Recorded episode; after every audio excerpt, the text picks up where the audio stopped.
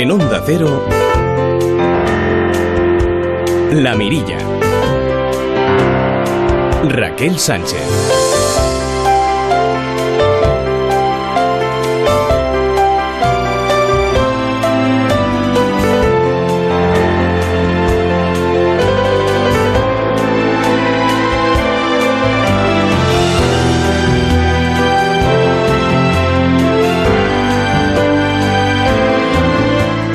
Amigos? ¿Cómo están? Muy buenas noches. Arranca una nueva edición de La Mirilla este año de 9 a 11, dos horas de encuentro con ustedes, con vosotros aquí en las ondas y que espero que disfruten tanto como nosotros. Nos encanta colarnos cada verano en su casa, en su apartamento de veraneo, en su coche, a la vuelta del trabajo o en su camión hoy menos en su taxi.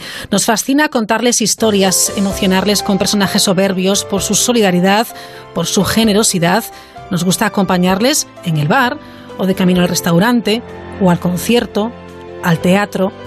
Queridos mirilleros, estamos, como ven, felices de saludarles un verano más aquí en la Mirilla.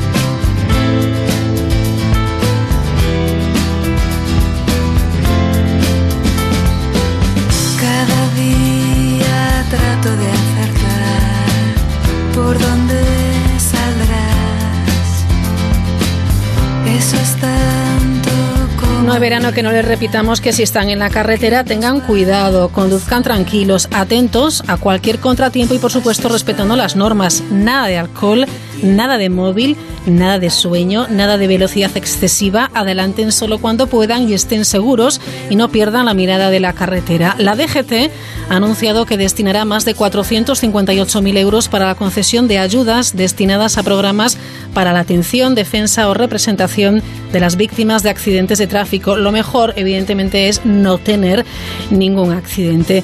En la mirilla, como saben, buscamos siempre temas para desarrollar que tengan que ver con la solidaridad, la integración, la ciencia, el medio ambiente, la literatura y todo sin perder de vista la actualidad. Por eso, esta noche podemos contarles que 17 científicos españoles han sido seleccionados para una beca, la Starting Grants del Consejo Europeo de Investigación. En total, se han presentado más de 3.000 propuestas. España ocupa el séptimo lugar por número de investigadores que han recibido estas becas. Yo me guardo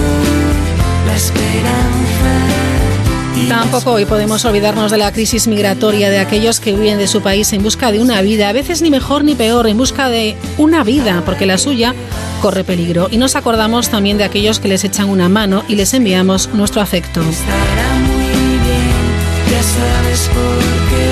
Como saben, hoy es el Día de la Amistad. Todavía están a tiempo de celebrarlo, siendo conscientes de lo que tienen, que a veces uno se olvida. Miramos a nuestro alrededor y vemos distintos rostros de distintas razas, de distintas religiones, creencias, profesiones, de distintas edades, de distintos estilos. La amistad no conoce de colores, no conoce de barreras, solo hay que atreverse a descubrir.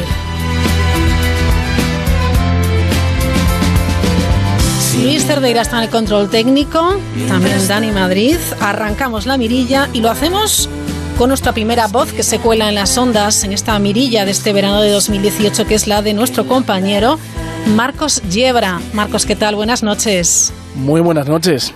¿Cómo estás? Pues ya cansadito, y es que, que estoy el lunes. Como todos, vamos. Aunque sea el verano, nos toca trabajar. Estás al lunes, nosotros también y nos encanta arrancar con esta voz que cada día más o menos a esta hora nos va a traer las noticias más curiosas. Marcos, ¿te encuentras a gusto en la emisora que nos vas a acompañar, bueno, haciendo prácticas y que ya llevas trabajando un tiempito? El aire acondicionado sí, me hace sentirme bastante a gustito. O sea que podríamos decir que sí, que el calor de Madrid lo evitamos así. ¿De dónde eres, Marcos? De Ponferrada. De Ponferrada no es mal sitio, ¿eh? Sí, yo te voy a hacer cada, cada semana, bueno, cada día, mejor dicho, una cuñita del Bierzo. Tenéis que visitar el Bierzo, tenéis que visitar Ponferrada. ya queda por hoy. Bueno, no, está mal, porque esos paisajes y esa gastronomía del Bierzo, ahí, amigo, me has ganado, ¿eh? Bueno, vamos con las noticias más curiosas cada año en esta sección que se llama así. El pasacalles. Y son las noticias que selecciona el propio Marcos. Así que Marcos, cuando quieras, porque arrancamos con una pareja que ha encontrado un mensaje que le habían dejado los antiguos propietarios a reformar el baño. Sí, ellos se llaman Alex Money y Jessica, que es su mujer, y estaban reformando el baño, renovando el cuarto de baño cuando descubrieron el pasado martes una cápsula del tiempo en los, eh, de los antiguos propietarios, que dejaban un mensaje que decía lo remodelamos en el verano de 1995, ¿qué hay de malo en, en lo que hicimos? O sea, es, que, es como rencor gente que ya pensaba que este baño iba a dar problemas. Pues bueno, Ajá. ese mensaje escrito entre el yeso de la pared y los azulejos eh, llevaba 23 años esperando a ser leído. Lo encontraron los obreros dentro de la propia casa mientras realizaban las obras de la reforma y también había una foto, que es un un poco siniestro esto, eh, de la pareja sonriente y de su conejo que decía, hola, soy casi un conejo muy feliz, que también vivo aquí. Eh, puede ser un poco dramático, pero bueno, la pareja lo ha compartido en las redes sociales y ha conseguido que sea viral con unos 80.000 me gustas. Qué barbaridad. Es algo impresionante. La de cosas tan extrañas que se pueden hacer virales en las redes. Seguramente este verano encontraremos muchas de ellas. Háblanos Solo de ese las hombre. cosas extrañas se hacen virales en las redes. Segu- seguramente. Háblanos de ese hombre que cambia legalmente de género para asegurar su coche más barato. ¿Cómo es esto? Es un canadiense y se identifica como un hombre, pero consiguió cambiar su género a través, eh, bueno, pues de la ley, afectos legales. Ahora mismo es una mujer para ahorrar un poquitillo de dinero en su seguro de coche. Es un chico Vaya. de 23 años eh, que en Canadá, bueno, pues recibe esa mala noticia de que le costaba 4.500 dólares canadi- canadienses, eh, unos 1.100 dólares más que, que si fuera mujer, el seguro del coche, pues dijo, me voy a cambiar de género. Porque, a ver, los seguros en Estados Unidos, perdón, en Estados Unidos y en Canadá, eh, estipulan que los menores de 25 años varones tienen más posibilidades Sí. de sufrir accidentes con los coches. Por lo tanto, lo que han decidido, ni cortos ni perezosos algunos, como David, es cambiarse de género, cambiar su, su certificado y decir, bueno, pues yo ahora soy una mujer y ya efectivamente cobra, bueno, cobra, no, paga menos. Pagará menos, vaya que menuda Bueno, ocurrencia, ¿eh? No, no, en los seguros te digo yo que no se cobra.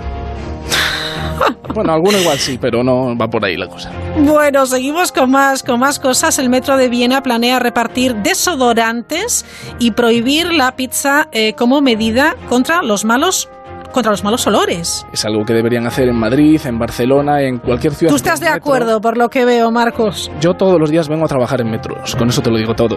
Vale, vale. Pues la compañía de transportes eh, planea así acabar con los problemas que molestan a los pasajeros en verano. El mal olor, eh, la falta de aire acondicionado en muchos de los trenes de Viena ha conseguido que se prohíban, por ejemplo, las pizzas, los kebabs y que, por ejemplo, también se repartan 14.000 desodorantes. Según la empresa de transportes, esto ha sentado bastante bien porque la gente habitualmente se quejaba de los malos olores y, oye, quieres que no te llevas un desodorante gratis, que Bueno, está bien, está bien. No sé yo qué haremos en, en- en esta emisora, por ejemplo, cuando los de abajo están eh, friendo los calamares y el bocata, en fin. Bueno, ya veremos qué, qué se podría hacer. Las la palomas, cena, ¿eh? y se nota, se nota. las palomas mensajeras, Marcos, seguían por olores, fíjate, hablando de olores, por olores naturales familiares. Sí, en Viena no iban a tener ningún problema entonces. Las palomas mensajeras utilizan olores naturales familiares para navegar a través de cientos de kilómetros de territorio para ellas desconocido, mientras que los olores artificiales no estimulan y tampoco activan el sistema de navegación de estas aves, según ha confirmado un estudio de la Universidad de Pisa en Italia. Bueno, Y- está bien. Sí, sí, vamos, es que eh, han conseguido, eh, bueno, una científica que se llama, eh, se apellida Gagli, no lo diré porque es un italiano. un poco- Gagliardo. Claro. lo que ha conseguido es soltar varias palomas y que recorran hasta 53 kilómetros desde su hogar, vamos, eh, rastreadas con un GPS, pero para ellas no hacía falta GPS. Seguían volando y volando y no se perdían. Así que, bueno, pues ya Qué sabemos eh, si se vuelve a Ah. colgar WhatsApp cómo enviar mensajes. Aparece el abecedario de una piedra egipcia de hace 3.400 años. Esto me gusta, cuéntanos. Pues al parecer es una especie de abecedario. Es, eh, también lo diré. El nombre es Nigel Struwix. Descubrió, es un científico que descubrió esta pieza en 1995 en la tumba de un oficial egipcio llamado Senefer, que tampoco lo diré porque es en egipcio el primer ejemplo de nuestro alfabeto, que es posible que sea una regla memotécnica que ayudó a recordar las primeras letras del abecedario, A, B, C y D. Ha sido descubierta esta pieza de piedra caliza eh, inscrita con, vamos, hace unos 3.400 años, o sea que, que el abecedario tiene más de lo que se pensaba, tiene más años de los que se pensaba últimamente. Háblanos de este personaje que aprobó una carrera y fue profesor durante 17 años en Estados Unidos, pero ojo, no sabía leer. Se llama John eh, Corcoran y yo no sé cómo escribía este nombre, este hombre su nombre, pareado. Se graduó en la universidad y trabajó enseñando durante una eh, decena y media, algo más, pero escondía un secreto. Creció en Estados Unidos entre la década de los 40 y los 50, tenía cinco hermanos y terminó la secundaria, asistió a la universidad y se convirtió en profesor a finales de los 60. Lo fue durante 17 años, sin embargo, nunca se atrevió a decir que él no sabía escribir. Pero cuando se atrevió a decirlo, vamos, hace unos días, dijo que era porque cuando él iba a estudiar, lo único que le permitían, eh, a lo que le obligaban, era a comportarse bien y atender en clase. Pero él era como, como si viera letras en chino, porque no entendía nada. Wow, Marcos, increíble. Yo te voy a proponer que para los próximos días busques noticias con nombres un poquito más sencillos, ¿eh? Menudo estreno, pobre. Me, he dado cuenta cuando me dijiste, búscame también noticias internacionales. No me di cuenta eh, en el fregado que me, estaba metiendo. Bueno, pues nada, a ver si mañana son nacionales. Ojo que también hay algunos nombres aquí en nuestra tierra complicados. Y quedan para mucho, ¿eh? Mañana más, ¿no? Pues hasta mañana. Buenas noches. Mañana. Chao.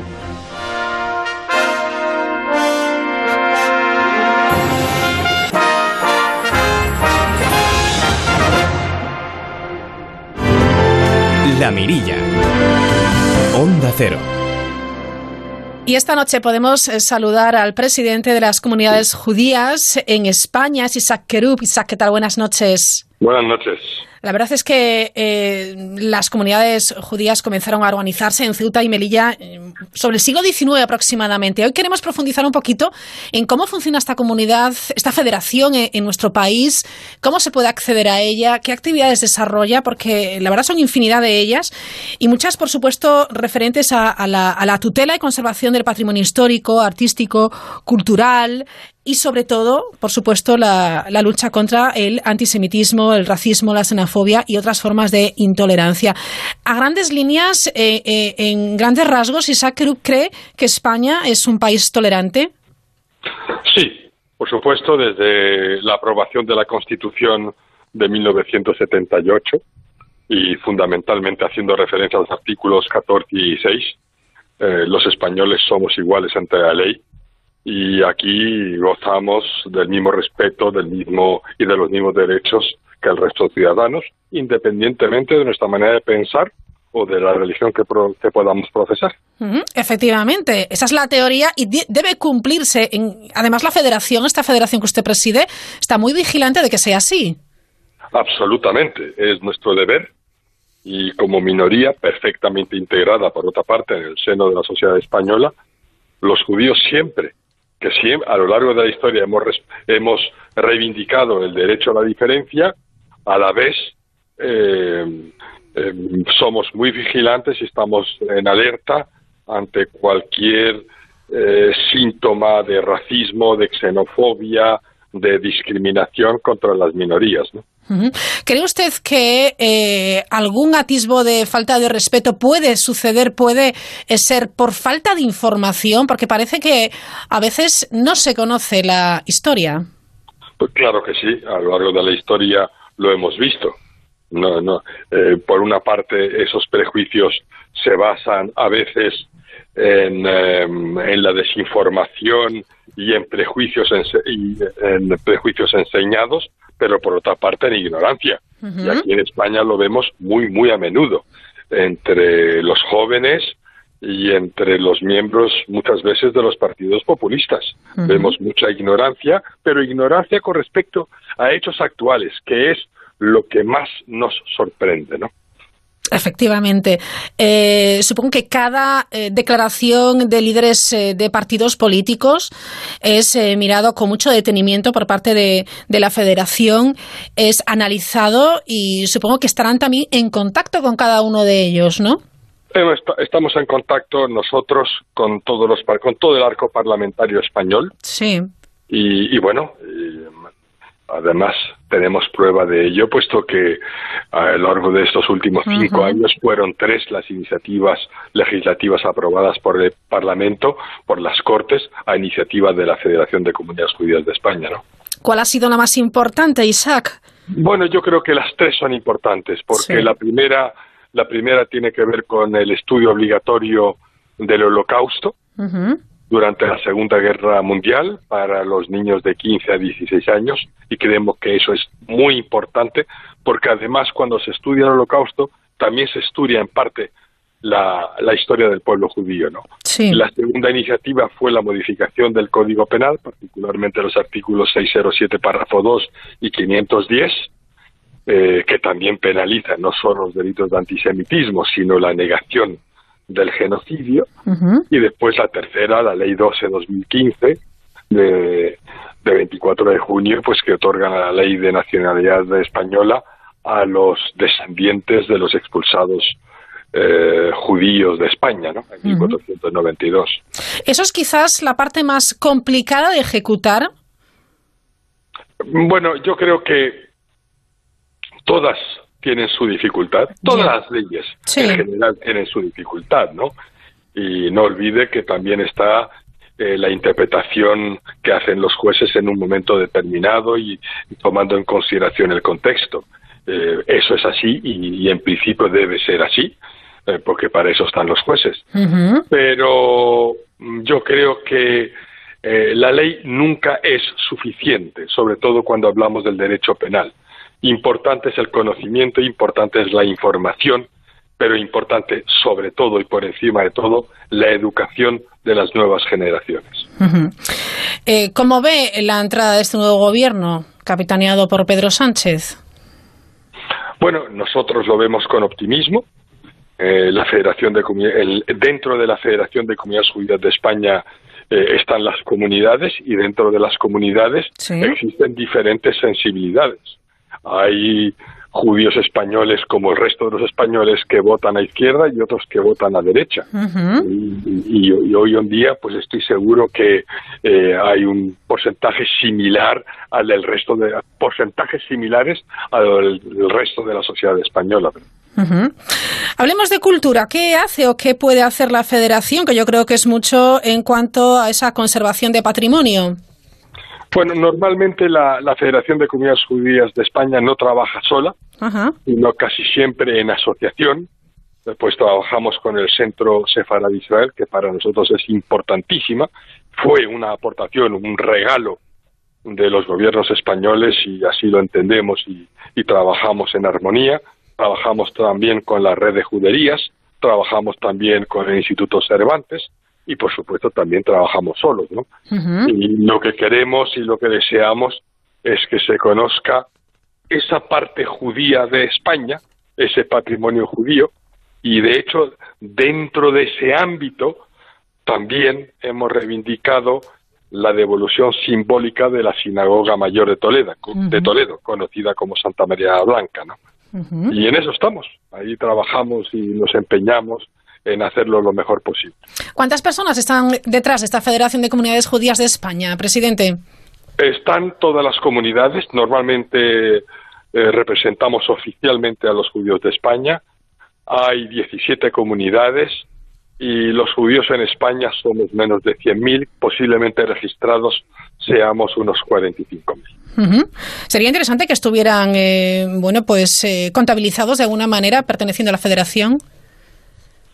Mm, los estatutos de la federación eh, hacen que la federación sea precisamente una organización paraguas eh, y que aglutine a todas las comunidades. Eh, hay algunas comunidades, por supuesto, asociaciones judías que no forman parte de la federación por, por, por motivos, por, vamos, por voluntad propia, ¿no? Pero vamos, la gran mayoría de las eh, comunidades y asociaciones viene representada por la federación. Y que por ley, de acuerdo con el convenio firmado en el 92 con el Estado español, representa oficialmente, habla oficialmente en nombre del judaísmo de los judíos españoles. Hoy es el Día de, la Amistad, eh, es un día también, o son unos días, o son unos meses, incluso años en los que vemos que muchas eh, personas buscan eh, efectivamente pues un lugar donde vivir. Hablamos de, del movimiento, del flujo migratorio tan intenso que estamos viviendo. es un buen momento también por, para reivindicar la, la tolerancia, sobre todo el diálogo. Yo creo que entre, entre todas las comunidades de, de, todas las religiones y, por supuesto, de todos los países. Bueno, le garantizo que la minoría judía en el mundo, pero no de ahora, sino desde siempre ha reivindicado más que tolerancia el respeto. Por eso hemos, hemos reivindicado a lo largo de los últimos dos mil años el derecho a la diferencia. Nosotros somos extremadamente respetuosos con las minorías y con las mayorías y por eso los judíos nos hemos integrado siempre y hemos contribuido al bienestar y a la prosperidad de las diferentes sociedades donde hemos estado, salvo en aquellas donde nos han rechazado, perseguido o matado, ¿no? Pero nosotros normalmente, si nos dejan, nos integramos y, y, hacemos y compartimos inquietudes e ilusiones eh, con el resto de los ciudadanos. O sea, ¿usted cree que la palabra clave, en definitiva, es respeto? Siempre, respeto respeto eh, por la identidad eh, y respeto por esa diferencia. Y precisamente esa diferencia es la que enriquece, nunca empobrece.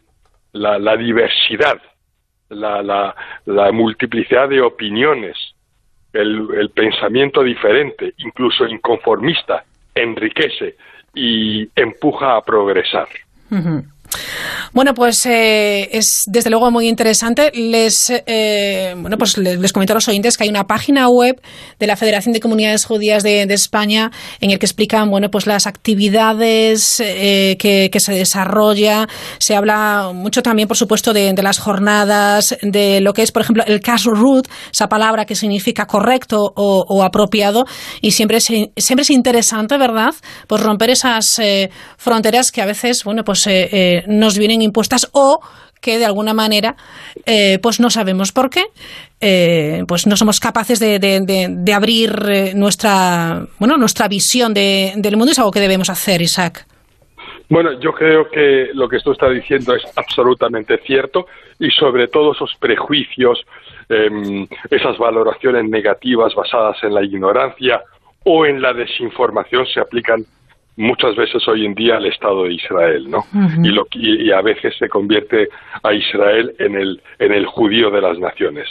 Y más que ignorancia, hoy en día creemos que hay tergiversación, eh, prejuicio creado, eh, propaganda eh, con mucha mala fe, ¿no? Y cuando se pide el boicot contra Israel, cuando se habla del sionismo como un sistema de apartheid, realmente vemos que hay mucha, mucha mala fe detrás. Isaac Eru, presidente de esta Federación de Comunidades Judías de España, gracias por atender la llamada de, Onda Cero. Seguimos en contacto, ¿de acuerdo? Muchas gracias a Onda Cero. Un saludo, adiós. Descubre lo que hay tras la mirilla con Raquel Sánchez. Un motero siempre se pone el primero en el semáforo. Una mutuera hace lo mismo, pero por menos dinero.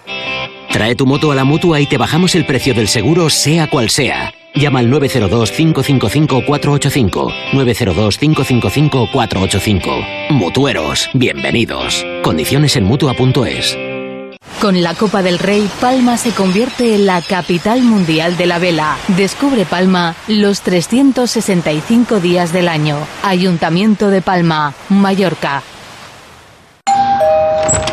Buenas, vengo de Securitas Direct a instalar la alarma. Gracias por venir tan rápido. Necesito instalarla hoy urgentemente. No se preocupe. ¿Ha sufrido algún robo? No, no. Es que nos vamos mañana de vacaciones y queremos dejarla puesta para irnos tranquilos. Protege lo que más importa con Securitas Direct, la compañía que responde en segundos. Llama ahora al 945 45 45 o calcula online en securitasdirect.es. No pase más noches sin dormir. Handy Cooler refresca sus noches y sus días. Ah, y es portátil.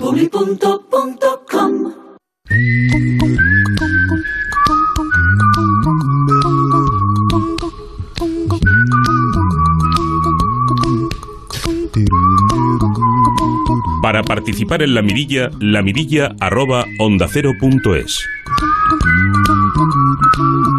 Y también estamos en Twitter, arroba la mirilla cero. Recuerden ese cero con, con número. Daniel Novoa, ¿qué tal? Buenas noches. Buenas noches. ¿Cómo Raquel. estás? Muy bien. ¿Sí? Sí, sí. Pasando el verano aquí en la radio. Bueno, ¿A quién se le ocurre? manera, Pero tú no tienes otro sitio donde estar, querido Dani. Estoy en buena compañía, que eso Amigo, es muy importante. eh, qué bonito. Bueno, les voy a contar, ya lo conocen nuestros oyentes, eh, nuestros mirilleros, ¿verdad? De la, de la pasada edición del verano 17 que estuvo también con nosotros. Daniel Novoa es eh, psicólogo, es experto en educación emocional y bienestar. ¿Qué es esto de la educación emocional? Bueno, esto es una parte de la educación que para mí es prácticamente lo más importante, ¿no? Estamos mucho con lo académico, pero lo emocional es, pues imagínate, ¿te suena la ansiedad, la depresión, el estrés? ¿A quién no le va a sonar hoy en día? Pues imagínate que esto puede ser muy importante para luego gestionar mejor todas estas complicaciones. Y esto empieza desde los más pequeñitos hasta los adultos que a lo mejor no tuvimos la suerte Sí. de tener formación en ese sentido, pues la psicología ha abierto ahí un concepto interesante y por ahí me muevo muy bien porque creo que es muy útil tanto para niños como para los adultos que buena falta nos hace. también. Efectivamente, a los adultos sin duda y a los niños también que se encuentran con muchos problemas. ¿Por qué no? Ellos también tienen problemas y hay que saber eh, darles unas pautas, darles unas herramientas para que gestionen ese estrés que también pueden padecer. ¿Das charlas eh, en coles también, en institutos? Sí, tengo la suerte de trabajar con coles, trabajar con alguna Ujú. universidad. También, También, con la universidad, sí. Sí, me gusta sobre todo intentar ir al punto donde creo que puede tener impacto, ¿no? Y los educadores, como yo les llamo en general, tanto padres, madres, como puedan ser, pues incluso monitores, o si ya me pones un profesor de, de primaria o de infantil, pues genial, porque eso va, ese germen, pues se va a expandir. Claro. Y creo que si ellos aprenden, pues a hablar de emociones, a tratar de, de gestionarlas en ellos mismos para ser un espejo y un modelo, pues oye, el trabajo, luego el, el producto final es muy bonito. Seguro que sí. Bueno, escuchamos este tema, Don't Worry, Be Happy. No te preocupes, sé feliz. Y no es algo, bueno, pues eh, em, casual, ¿no? Porque hoy Dani nos va a hablar de la imposición de la felicidad. Es Sí. un título sorprendente. Hoy vengo un poco del otro lado. Del otro lado, del, Del lado, otro del lado lado, oscuro. del lado oscuro, exacto. Porque ver, creo que la felicidad se vende sola. Ajá. Que tú le preguntas a cualquier persona si quiere ser feliz y tendría que ser, no sé, una persona muy rara para que te digan, no, dices, pues claro. no quiero ser feliz, prefiero vivir amargado, ¿no? Sí. No. Entonces yo vengo un poco también a darle una vuelta de tuerca a esto porque entiendo que aunque sea un tema muy bonito y muy interesante, hay que estar un poquito con cuidado. No sé si te has fijado en la letra de la canción, pero a mí me hace gracia porque hay una parte que dice el, el casero, no, no tengo que pagarle unas deudas, no llego, pero sé feliz. Ya. Ya. Bueno. Yo creo que si vas con esa actitud por la vida de le debo al casero eh, un mogollón de meses, pero no te preocupes, sé feliz, yo Ya. creo que a largo plazo te va a ser complicado. Es decir, hay momentos en los que nos podemos permitir no ser felices porque hay circunstancias que no nos permiten ser, bueno, estar sonriendo así todo el día. Si, si fuéramos felices no seríamos responsables y creo que la responsabilidad es algo que hace mucha falta para después desempeñarte por la vida pues con un poquito de, pues no sé, hacerlo Ya. un poco bien, ¿no? Sí, bueno, claro, pero aquí nos impone esa felicidad. Nosotros mismos, la sociedad, en el trabajo, en la familia. Yo creo que ahora mismo, por eso veo- vengo un poco con lo de la imposición, creo que pues el marketing se ha aprovechado muy bien de esto y ahora pues la felicidad viene con las patatillas, viene con los viajes, viene con los coches, viene con todo lo que tú hagas. Prácticamente si te fijas un poquito en los anuncios, eres feliz. Y entonces detrás de eso también hay mucha gente que le encanta este tema, no me extraña, a mí también, Sí. y que trata de vivir de este tema, que me parece muy lícito, pero que a veces se olvida de que hay que traer a la ciencia para poner un poco los puntos sobre la- Y aquí hay un autor que a mí me gusta mucho y me gustaría comentarte, hacer alguna preguntita para ver qué te parece, que es Dan Gilbert. Es una persona que fue, se hizo muy conocida no solo por ser un profesor en Harvard, sino también porque tiene alguna TED Talk que son de las que de las más conocidas. Y yo te hago una pregunta ahora, Raquel. Si te digo, hay dos grupos de personas, ¿vale? Bien. Eh, a unos le toca la lotería y otros se quedan parapléjicos. Madre mía. De los dos grupos, ¿quién crees que será más feliz dos años después de que suceda eso? Vaya pregunta, Dani. Hombre, Yo creo Hombre, que a difícil, a- difícil no parece, Ya, ¿no? pero como sé que hay trampa. Claro, joder, sí, claro, no a, priori, efectivamente, pues el, el más feliz será el que le toque la lotería. Hombre, claro, ¿no? ¿Quién no Hombre. pensará eso? Yo creo que Claro. todo el mundo que está Pero en su ojo, casa que luego dirás, es que el dinero no da felicidad. No, pues mira, vamos A empezar ahí a desmontar mitos. Ah, dale. Una de, muy interesante, recomiendo a todo el mundo que vea la, la, la TED de Dan Gilbert o incluso la entrevista que le hace de Punset en redes, Sí. donde él demuestra que son igual de felices dos años después. Dan Ujú. Gilbert habla de una cosa muy interesante que es un- una especie como de sistema inmune de la felicidad Sí. que al final siempre volvemos a lo que sería nuestra base. El que, por ejemplo, le toca la lotería, piensa que todo va a ser genial, pero Sí. a lo mejor comete el error de cambiarse a un vecindario donde no encaja con la gente Ujú. y el que se ha quedado parapléjico piensa que va a dejar de hacer muchísimas cosas y a lo mejor no hace las mismas, pero consigue hacer otras que le hacen feliz. Y esto le da una vuelta de tuerca a ciertas creencias que había sobre esto. Hombre, pues y sí. Dan Gilbert tiene alguna que otra joyita sobre esto y mira, ya ya que me sacas lo del dinero, demostradísimo, el dinero hasta un mínimo sí la da. De un mínimo para arriba es insignificante la diferencia. Bueno, pues 60.000 hay que- euros hablan por ahí. Ajá. De la, de a ah, partir está de ahí.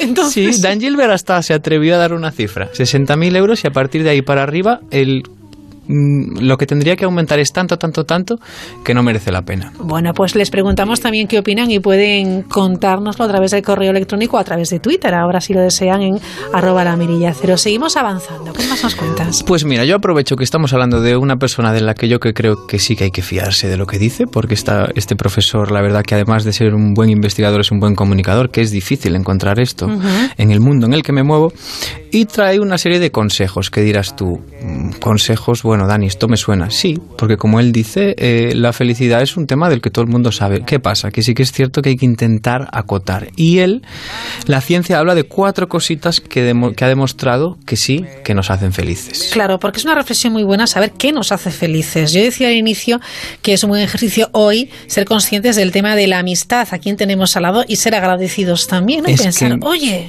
Encaja esto a mí me da la felicidad, ¿no? Sí, de hecho, mira, por ejemplo, una, una de las cosas que dan la felicidad, mira tú qué tontería puede parecer, que no lo es porque creo que todos lo hemos vivido pasando momentos complicados, charlar.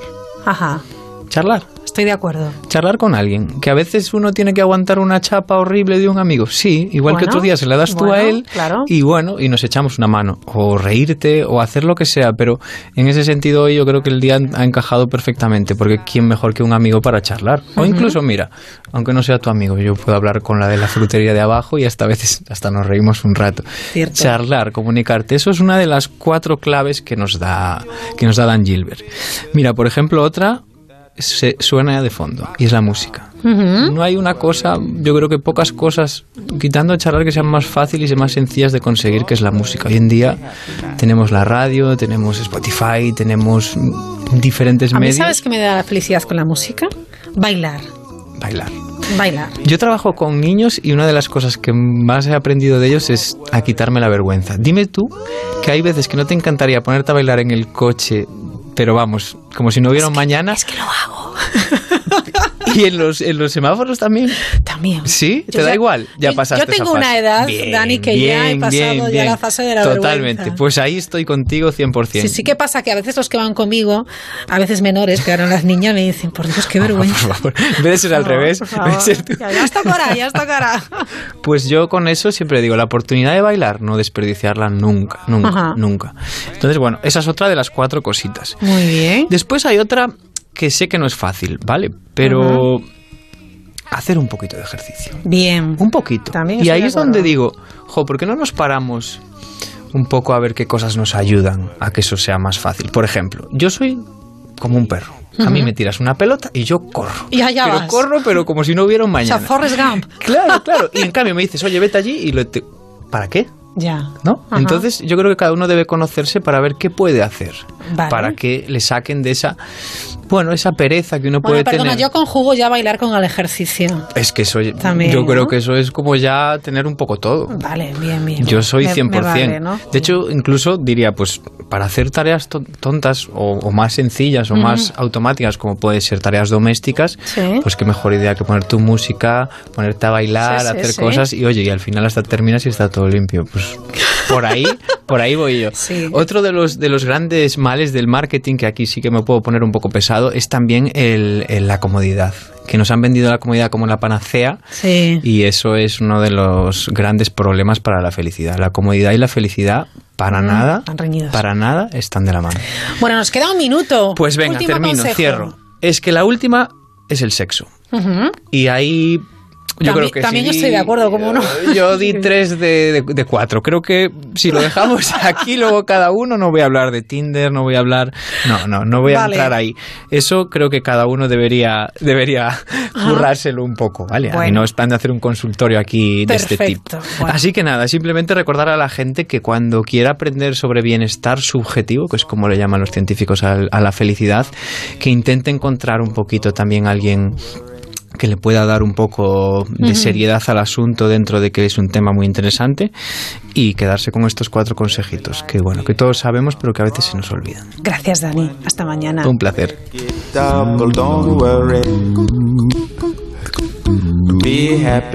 Descubre lo que hay tras la mirilla con Raquel Sánchez.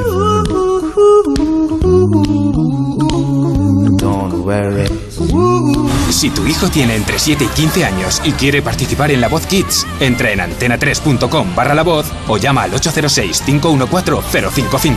La Voz Kids en Antena 3. Coste de la llamada máximo por minuto 1,21 euros desde red fija y 1,57 desde móvil.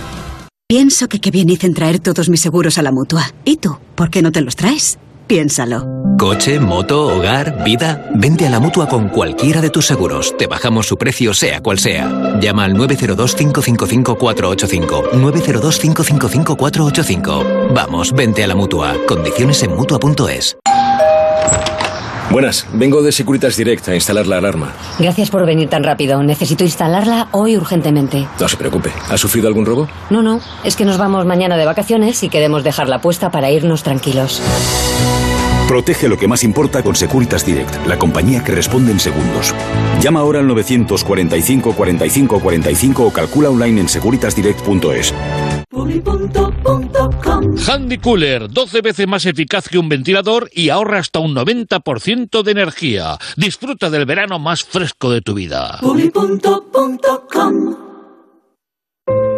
Oye, ¿y si te dijese que esas telenovelas que tanto te emocionan y que no quieres que se sepa que te emocionan tanto, ya puedes verlas tranquilito, donde quieras y cuando quieras? Llega Novelas Nova. Prepárate para más de 5.000 horas de tus novelas favoritas.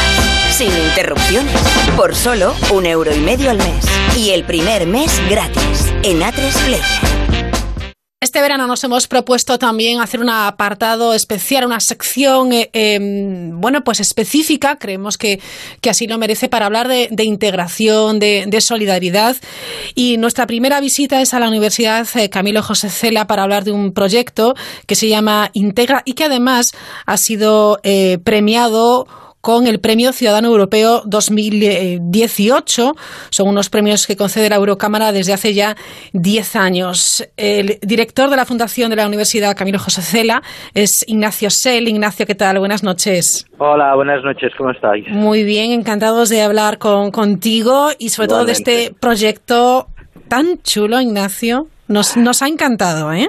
Sí, bueno, muchísimas gracias. La verdad es que aquí en la universidad estamos muy satisfechos con el proyecto, con los chicos que forman parte de él y, y todos hemos aprendido muchísimo, la verdad. Seguro que sí. Se trata de un programa formativo transversal para ayudar a los jóvenes refugiados a alcanzar una integración adecuada. Claro, eh, esto ha requerido también una formación, una adaptación de los propios alumnos de la universidad y, por supuesto, eh, el acogimiento de estos 10 jóvenes eh, que les habéis permitido, eh, bueno, pues esa integración en, nuestro país y la oportunidad de, de seguir estudiando. Cuéntanos un poquito cómo surge esta iniciativa, este proyecto Integra y quiénes fueron los, eh, los jóvenes seleccionados. Bueno, verás, eh, todo nace a partir de la intervención en el Parlamento Europeo del Alto Comisionado de Naciones Unidas para los Refugiados, que en ese momento demandó a los países europeos que estaban recibiendo de forma alarmante la llegada de, de refugiados que se implicaran, por favor, en la formación universitaria de los jóvenes. Eh, mm, que procedían de países en conflicto para que no se perdiera ese capital humano ¿eh? y, que, y que las universidades dieran un paso adelante y generaran programas de inclusión universitaria capaz de asumir la, llegada de estos jóvenes y, que ellos pudieran continuar su formación académica. En ese momento, nosotros que ya trabajábamos con, víctimas del terrorismo en, un proyecto que tenemos de Campus de Paz desde hace ocho años, pues considerando que los refugiados también eran víctimas del terror, quisimos dar un paso adelante y posicionarnos como universidad pionera en la, en la inclusión universitaria de estos jóvenes.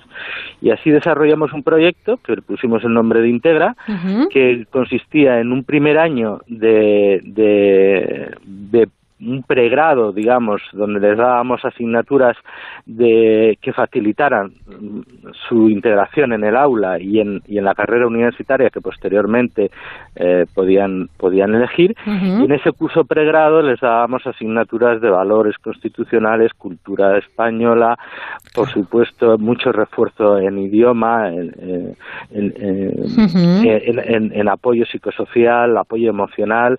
Eh, trabajamos durante todo, todo el año en todos aquellos aspectos que pudieran facilitar su integración y su comunicación y adaptación en el, en el nuevo medio en el que se iban a desarrollar habilidades de comunicación, expresión oral y escrita, etcétera. Cuando superaron ese, ese periodo, pues ya pudieron eh, eh, eh, comenzar la carrera universitaria que ellos mismos habían elegido, ¿no? Así, así pues, están este año en, su primer, en su primer curso de carrera, han elegido carreras de derecho, de criminología, farmacia, fisioterapia, transporte y logística y en definitiva son 10 jóvenes, eh, seis de ellos proceden de Siria, dos son mujeres, eh, dos chicos son de Afganistán, uno de, Irak y otro de Ucrania. Y la verdad es que eh, bueno nos, nos están aportando mucho, mucho valores sociales de compromiso, de identidad, de multiculturalidad a toda la comunidad universitaria. Esta universidad, la Universidad Camilo José Cela, se ha convertido en la primera universidad española que acoge estudiantes refugiados. Esto yo espero que anime a otras también a que, a que lo hagan. Ignacio. Claro, por supuesto. O sea, nosotros hemos trabajado todo este tiempo eh, en difundir la actividad, el proyecto, el programa. Hemos participado en foros internacionales, nacionales, eh, con la intención de compartir la experiencia y que otras universidades eh, pudieran emular nuestro nuestro programa, incluso nosotros apoyándoles, compartiendo pues pues el desarrollo del mismo, ¿no? hemos ido al propio Parlamento Europeo. Uno de nuestros chicos dio en el mes de noviembre allí una conferencia contando que se puede hacer y que es posible una integración adecuada de estos jóvenes y, y bueno, y el resultado final ha sido pues que la Comisión Europea nos ha dado el premio de Ciudadano Europeo 2018, que es un reconocimiento a, aquellos proyectos eh, que favorecen la, integración, la comunicación mutua entre, entre las sociedades europeas. ¿no? Bueno, este proyecto también ha sido posible eh, gracias a, UNICEF, la Agencia de la, de la ONU para los Refugiados, ACNUR y la Fundación Tres Culturas del Mediterráneo y, por supuesto, la propia Universidad universidad. Eh, jóvenes de entre 19 y 28 años, me parece, ¿no? Sí, son jóvenes entre 18 y 20, veintitantos años eh, que, bueno, tras un periodo de selección que, en el cual nos ayudaron, la, como tú bien has dicho, ACNUR, UNICEF y la Fundación Tres Culturas del Mediterráneo, pues pudimos elegir estos 10 perfiles. Y, por supuesto, el mantenimiento y la sostenibilidad del proyecto, pues también se ha aplicado muy, muy decididamente eh, el Banco Santander. hay que, recordarlo y decirlo todo. Y tanto que sí. Bueno, estos eh, estudiantes eh, ya tenían, bueno, pues el bachillerato, tenían un expediente académico y el requisito fundamental era que procedieran de áreas de conflicto derivadas de guerras o terrorismo. No se ha tenido en cuenta, y hay que decirlo también, eh, ni su religión, ni su nacionalidad, ni su ideología política, ni etnia. No, efectivamente, era, eso es una cuestión que no queríamos, que no queríamos, mm, digamos, ponderar en una primera, en una primera elección. Trabajaríamos posteriormente, como así lo hemos hecho, en diferentes aspectos culturales que pudieran, digamos, entorpecer la relación o, dificultar eh, su, su integración adecuada en la comunidad, pero no era un requisito fundamental. Para nosotros lo importante es que estos chicos se comprometieran a realizar una carrera universitaria, que ellos entendieran que, estudiando y formándose era lo mejor que podían hacer por su país si vuelven o por la sociedad de acogida que los ha recibido, ¿no? Efectivamente. Y volvemos a ver una vez más de algo muy importante, que es esa pata de la educación, de la formación de nuestros alumnos, eh, tanto en primaria, secundaria y, por supuesto, universidad, de esa formación en cuanto al compromiso y la solidaridad. Esta es una apuesta firme por esta universidad, Camilo José Cela. No, no, es que esto es fundamental, es importantísimo para nosotros, forma parte de nuestro ADN, de nuestra filosofía educativa. Es decir, eh, no solo se trata de alimentar el intelecto de los estudiantes, también hay que alimentar el alma de, ellos, ¿no? Estos chicos, nuestros estudiantes, cuando terminan sus carreras eh, profesionales, salen al mundo laboral, se integran en la sociedad y tienen que ser mm, conscientes de los conflictos, de las realidades, de las circunstancias que, condicionan la vida cotidiana, no solamente en su entorno más próximo, también en un contexto internacional. Tienen que ser jóvenes que sean capaces de aportar solución, tienen que ser jóvenes que sean proactivos ante la realidad internacional, ante los problemas que dificulta la convivencia en, muchos contextos, ¿no? Y para nosotros es muy importante que nuestros, nuestros estudiantes adquieran el, el sentido íntimo y propio de lo que es eh, la solidaridad, el compromiso, el compañerismo, el entender al, al, al, prójimo, el compartir. Eh, es, es, es, esencial. Por eso nuestro, nuestros programas de grados eh, tienen asignaturas transversales en todos ellos donde procuramos trabajar muy, muy, muy de cerca estas, estas, estos valores en la formación de nuestros estudiantes. Eh, con, con, esta puesta en marcha de este, de este proyecto integra también estos estudiantes, los nuestros, los de la universidad, mm. eh, estuvieron eh, formándose porque tuviste y realizasteis como una semana de sensibilización, ¿no? ¿De qué manera lo hicisteis? Bueno, claro, antes de que llegaran los, estos, estos jóvenes refugiados, evidentemente queríamos preparar a nuestra comunidad, a la comunidad universitaria. Hicimos una campaña de sensibilización con nuestros chicos, eh, con los estudiantes de la, de la universidad, pues eh, haciendo proyecciones de cine, conferencias, eh, explicando muy de cerca cuál era la realidad, el contexto de estos nuevos jóvenes que nos iban, nos iban a visitar y, y por supuesto también implicamos a todos los profesores y al personal administrativo de la universidad. En definitiva, integramos a toda la comunidad universitaria para que todos fuéramos cómplices del proyecto que estábamos desarrollando, lo entendiéramos, lo comprendiéramos y a la vez nos pudiéramos retroalimentar de la experiencia que estos jóvenes eh, procedentes de áreas de conflicto eh, nos podían nos podían transmitir. Esos ocho hombres y dos mujeres procedentes de Siria, Afganistán, Irak, Ucrania, una experiencia eh, impresionante, increíble. Yo creo que inolvidable para, bueno, para los alumnos, pero también para vosotros, ¿no?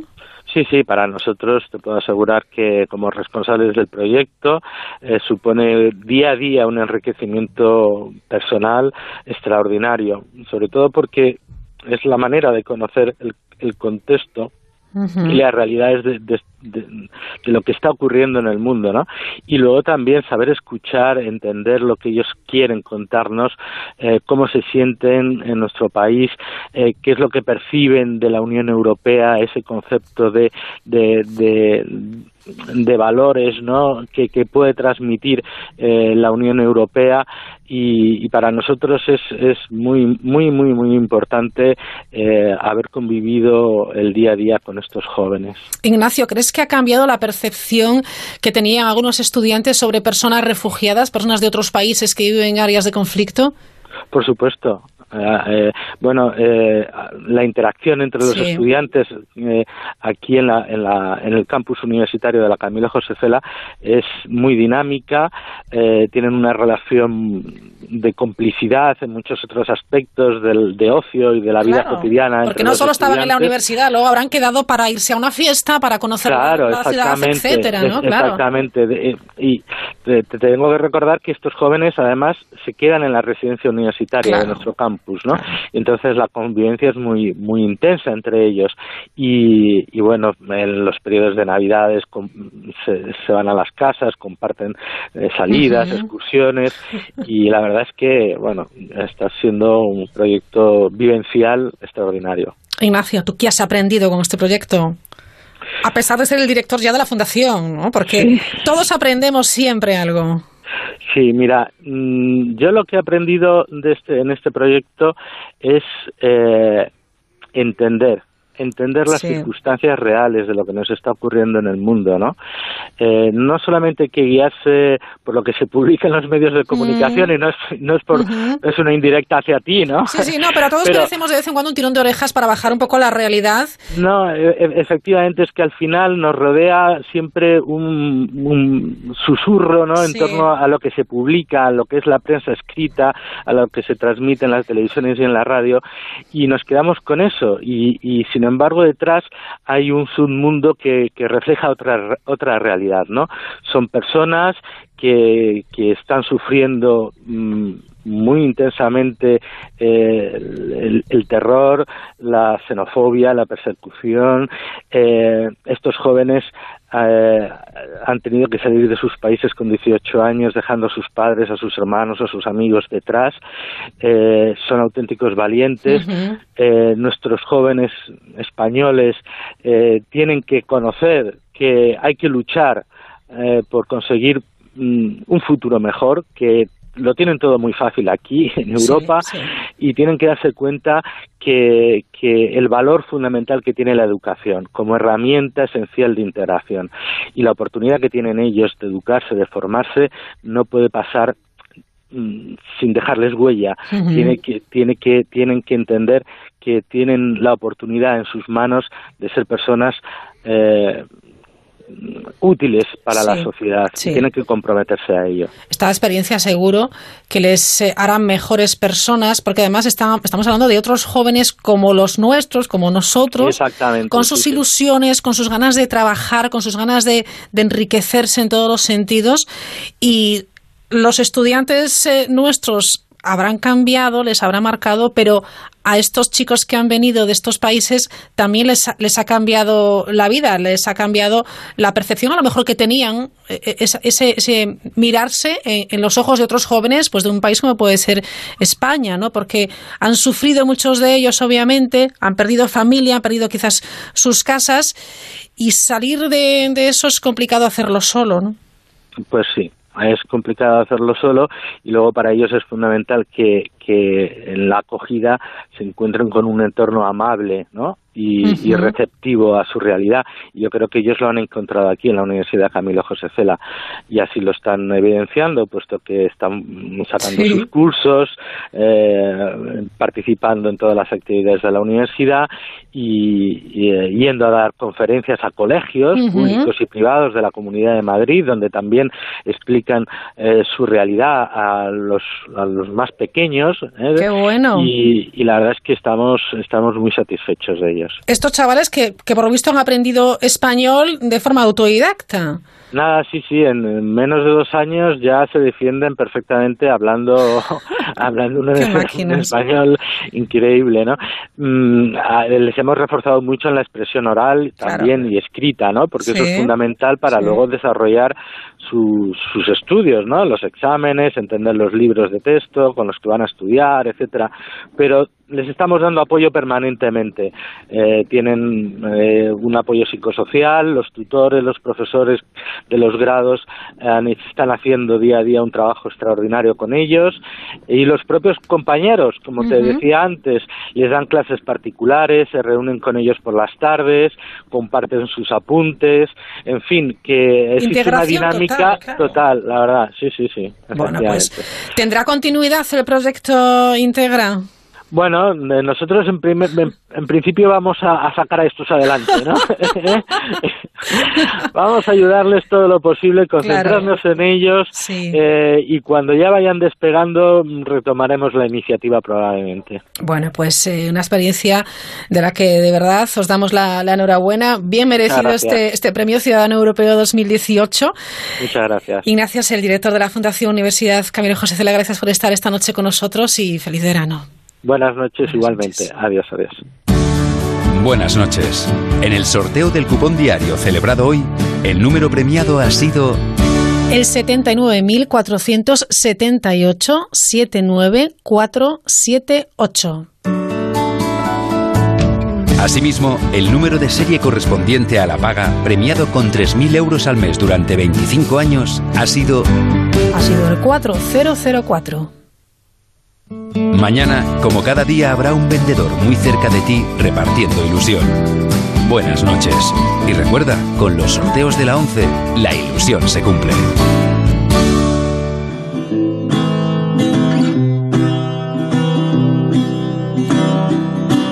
Ya en 30 segundos a las eh, noticias, muy pendientes por supuesto de la actualidad. A la vuelta charlamos con Jesús Alonso de la Fundación Vida Sostenible y también repite en la mirilla Teresa Zataraín que nos desvela hoy la historia de Lucas, el de la canción de Luz Casal, el del libro de Mar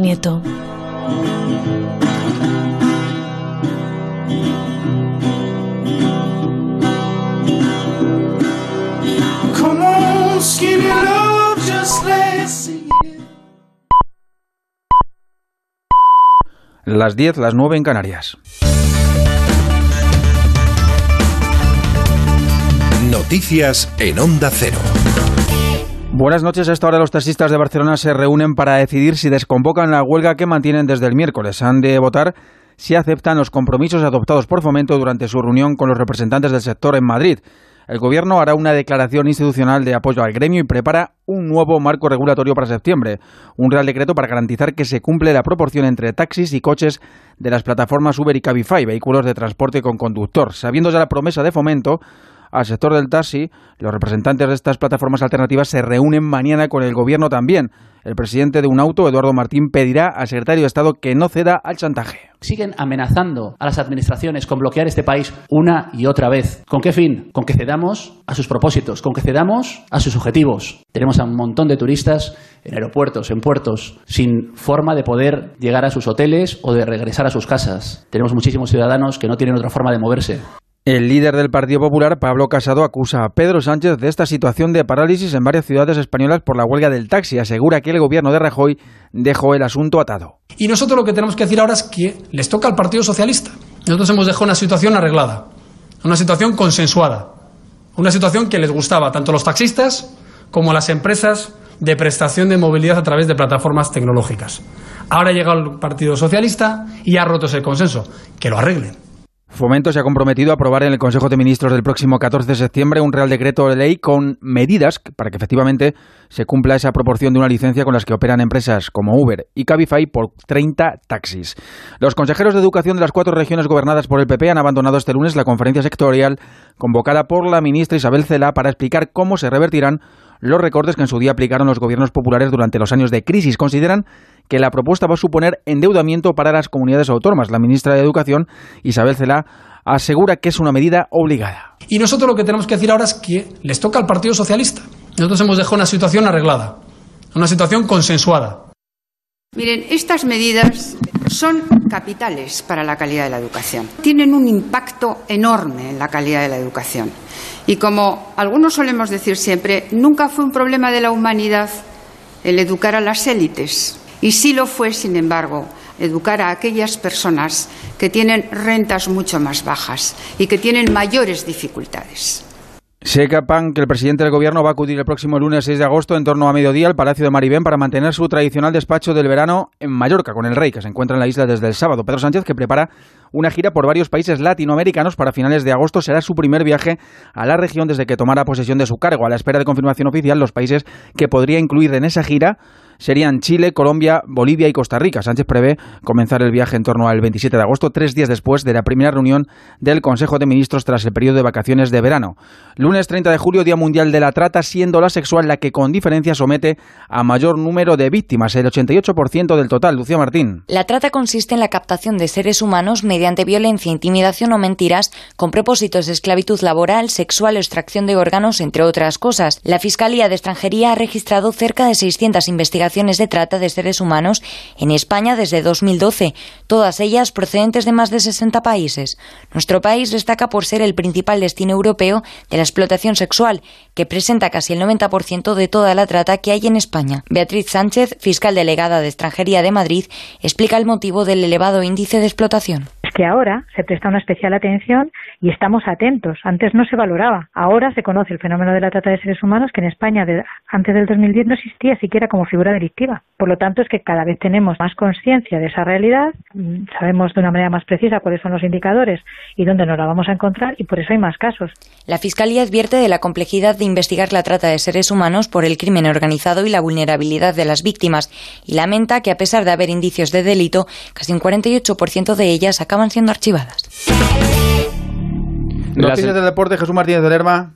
La selección española femenina se ha proclamado campeona del Europeo Sub-19. El equipo dirigido por Jorge Vilda ha vencido a Alemania por 1-0 con gol de falta de María Jompar. De esta manera, las españolas revalidan el título conseguido en 2017. Además, ya tenemos fecha para la final de la Copa del Rey. Se jugará el sábado 25 de mayo en un estadio aún por concretar. En el Real Madrid, Julia Lopetegui ofrecerá a las 12 y cuarto su primera rueda de prensa como entrenador madridista y podrán seguirla en directo en el Transistor. Y una última noticia, hockey hierba. España pasa a cuartos de final del Campeonato del Mundo Femenino tras vencer los penaltis a Bélgica. El miércoles se enfrentan a Alemania. Más noticias a las 11, las 10 en Canarias, en la segunda parte de la brújula con Carlos Rodríguez y en todo momento en nuestra web onda0.es.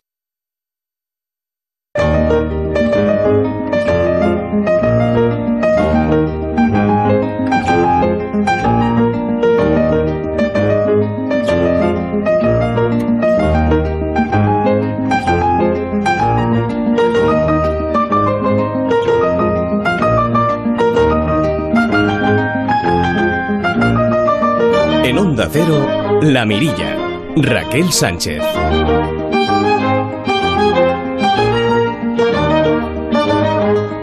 Continuamos en la sintonía de Onda Cero, por supuesto, en La Mirilla. Recuerden a los que van conduciendo que la DGT está estudiando, como venimos contando, aumentar de 3 a entre 4 y 6 puntos la sanción por chatear con el móvil al volante. Una excusa más, un motivo más para, desde luego, pensárselo. No es nada recomendable, es cero recomendable intentar chatear al volante. Tenemos que estar con los cinco sentidos puestos en la carretera. De ciencia y es que científicos alertan del riesgo de subida del nivel del mar menor en eh, un metro y medio y la inundación de la zona costera. Los científicos aducen el origen de este probable escenario futuro al progresivo aumento de las temperaturas globales, influido además por las características físicas, geográficas y la gran presión urbanística de este particular enclave. Ojo que los datos globales reflejan que se está produciendo un incremento medio del nivel relativo de los océanos en torno al 1,7 milímetros cada año, fruto del deshielo de glaciares y del progresivo aumento de las temperaturas en el planeta. Es eh, un estudio que ha realizado un equipo multidisciplinar de investigadores coordinado por el geólogo de la Universidad de Salamanca, Antonio Martínez Graña. En España, el Mar Menor cumple todas las condiciones de vulnerabilidad por inundaciones, ya sean debido a una mayor incidencia de las tormentas en la zona o por el posible aumento del nivel relativo del mar, la elevada actividad turística, el carácter subsidente del terreno, que es el hundimiento vertical del suelo y la porosidad del sustrato de la zona, entre otros, aumentan de manera alarmante el grado de exposición del Mar Menor ante una inundación a corto y medio plazo. Hablamos siempre que podemos de medio ambiente y hablamos siempre que podemos de una vida un poquito más sostenible.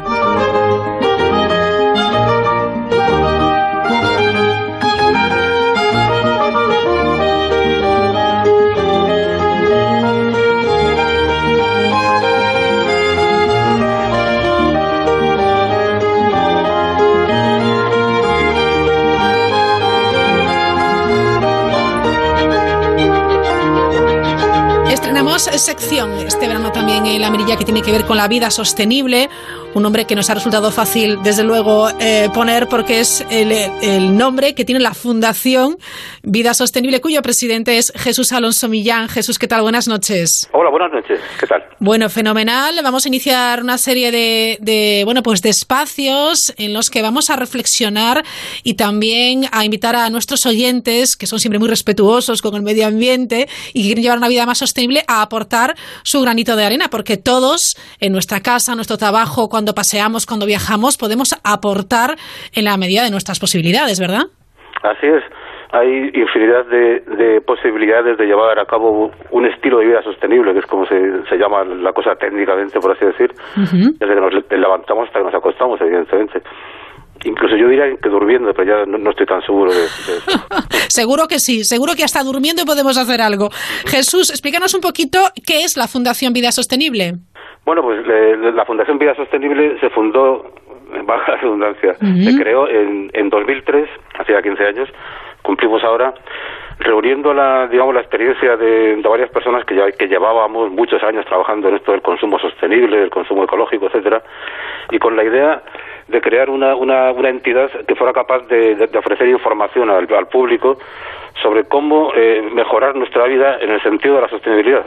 O sea, cómo difundir estilos de vida sostenibles, como, como he dicho antes, que son fáciles de entender, son estilos de vida que nos permiten ahorrar dinero, mejorar nuestra salud y también incluso eh, mejorar nuestro medio ambiente y por lo tanto nuestro planeta y la vida de nuestros descendientes.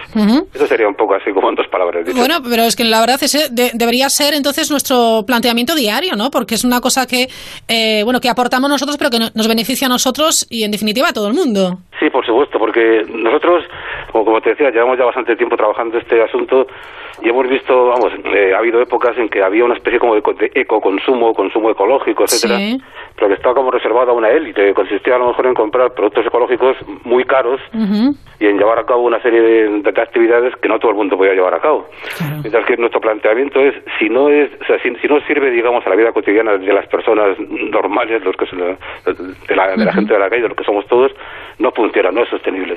Entonces tiene que ser, digamos, tiene que, tiene que cumplir los tres requisitos. Tiene que ser barato, eh, saludable y además bueno para el planeta. Pero si no es barato y saludable, digamos, no funciona. Efectivamente. Tiene que ser asequible a todo el mundo. Asequible a todo el mundo, sí. Porque si no llegaríamos a la figura del, digamos, del, ciudadano eh, ecológico heroico. el, que, el que recorre 20 kilómetros en coche con los, con los envases pegados a un contenedor lejanísimo, etcétera, etcétera. Y así no puede ser. Tiene que ser fácil y, que se pueda, digamos, implementar entre toda la población. Efectivamente. Bueno, dicho esto, desarrolláis desde la Fundación Vida Sostenible actividades, eh, realizáis estudios, eh, prácticas, eh, voluntariado, etcétera. Sí, tenéis unas actividades muy interesantes, ¿eh? Sí, y cualquiera que esté interesado en, cualquiera de ellas, pues se puede entrar en nuestra página que es vidasostenible.org y ahí pues se entera de, todo lo que hacemos. Ahora acabamos de sacar una, una encuesta muy, muy simpática de la que estamos orgullosos, que está en la, en la portada, arriba a la derecha. Sí. se llama algo así como calcula tu huella ecológica. Qué bueno. Y aprende a reducirla.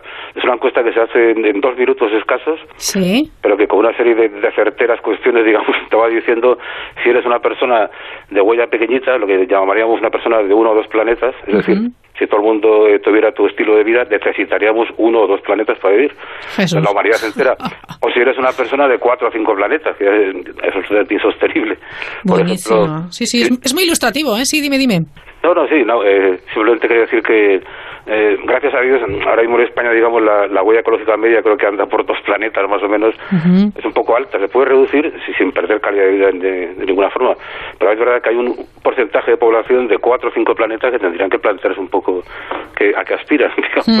y tanto, y tanto. Merece la reflexión y ahí invitamos también a los oyentes de, la Mirilla este verano. Bueno, Jesús Alonso Millán es licenciado en Ciencia, rama Biología por la Universidad Autónoma de Madrid, es el presidente de esta fundación. Está rodeado también de gente que tiene que ver con precisamente con, las ciencias, con, la biología, la biología ambiental, eh, también personas vinculadas al mundo de las ciencias eh, eh, económicas y empresariales, porque realmente al final también estamos de una, hablando de una economía sostenible, ¿verdad?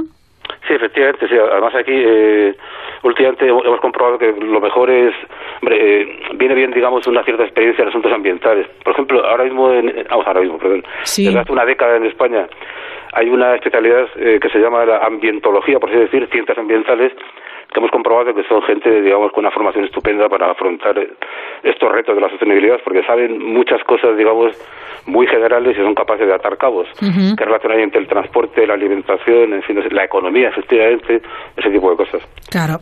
Bueno, pues con un lema que es si participamos unidos daremos la vuelta al mundo. Comenzamos esta, esta colaboración con, con Jesús Alonso con, con, Vida Sostenible y hoy vamos a hablar de algo pues eh, muy cotidiano como es la comida, efectivamente. Y nos preguntamos, Jesús, si eh, hay una manera sostenible o mejor de, de, comer. Antes nos decías que todas estas actividades que eh, abogan por un estilo de vida sostenible tiene que ser barato, sano y por supuesto ecológico. Pero ¿de verdad se puede hacer? Pues eh, digamos que es un, un tema, ¿no? Eh, es un temazo esto de la alimentación, porque es algo, digamos que incluso, bueno, pues a lo mejor eh, podemos tener unas necesidades de transporte muy limitadas, yo qué sé, o, de otro tipo, pero comer hay que comer todos los días, no hay otra solución. Tenemos que ir todos los días y vamos a comprar y, tomar una, una serie de, de decisiones. Y claro, si nos planteamos una alimentación sostenible, y decimos, está bien, de acuerdo, tiene que ser saludable, muy bien, la cosa está bastante fácil. Eh, eh, la idea es, digamos, consumir más, eh, más eh, alimentos frescos y menos procesados, es evidente.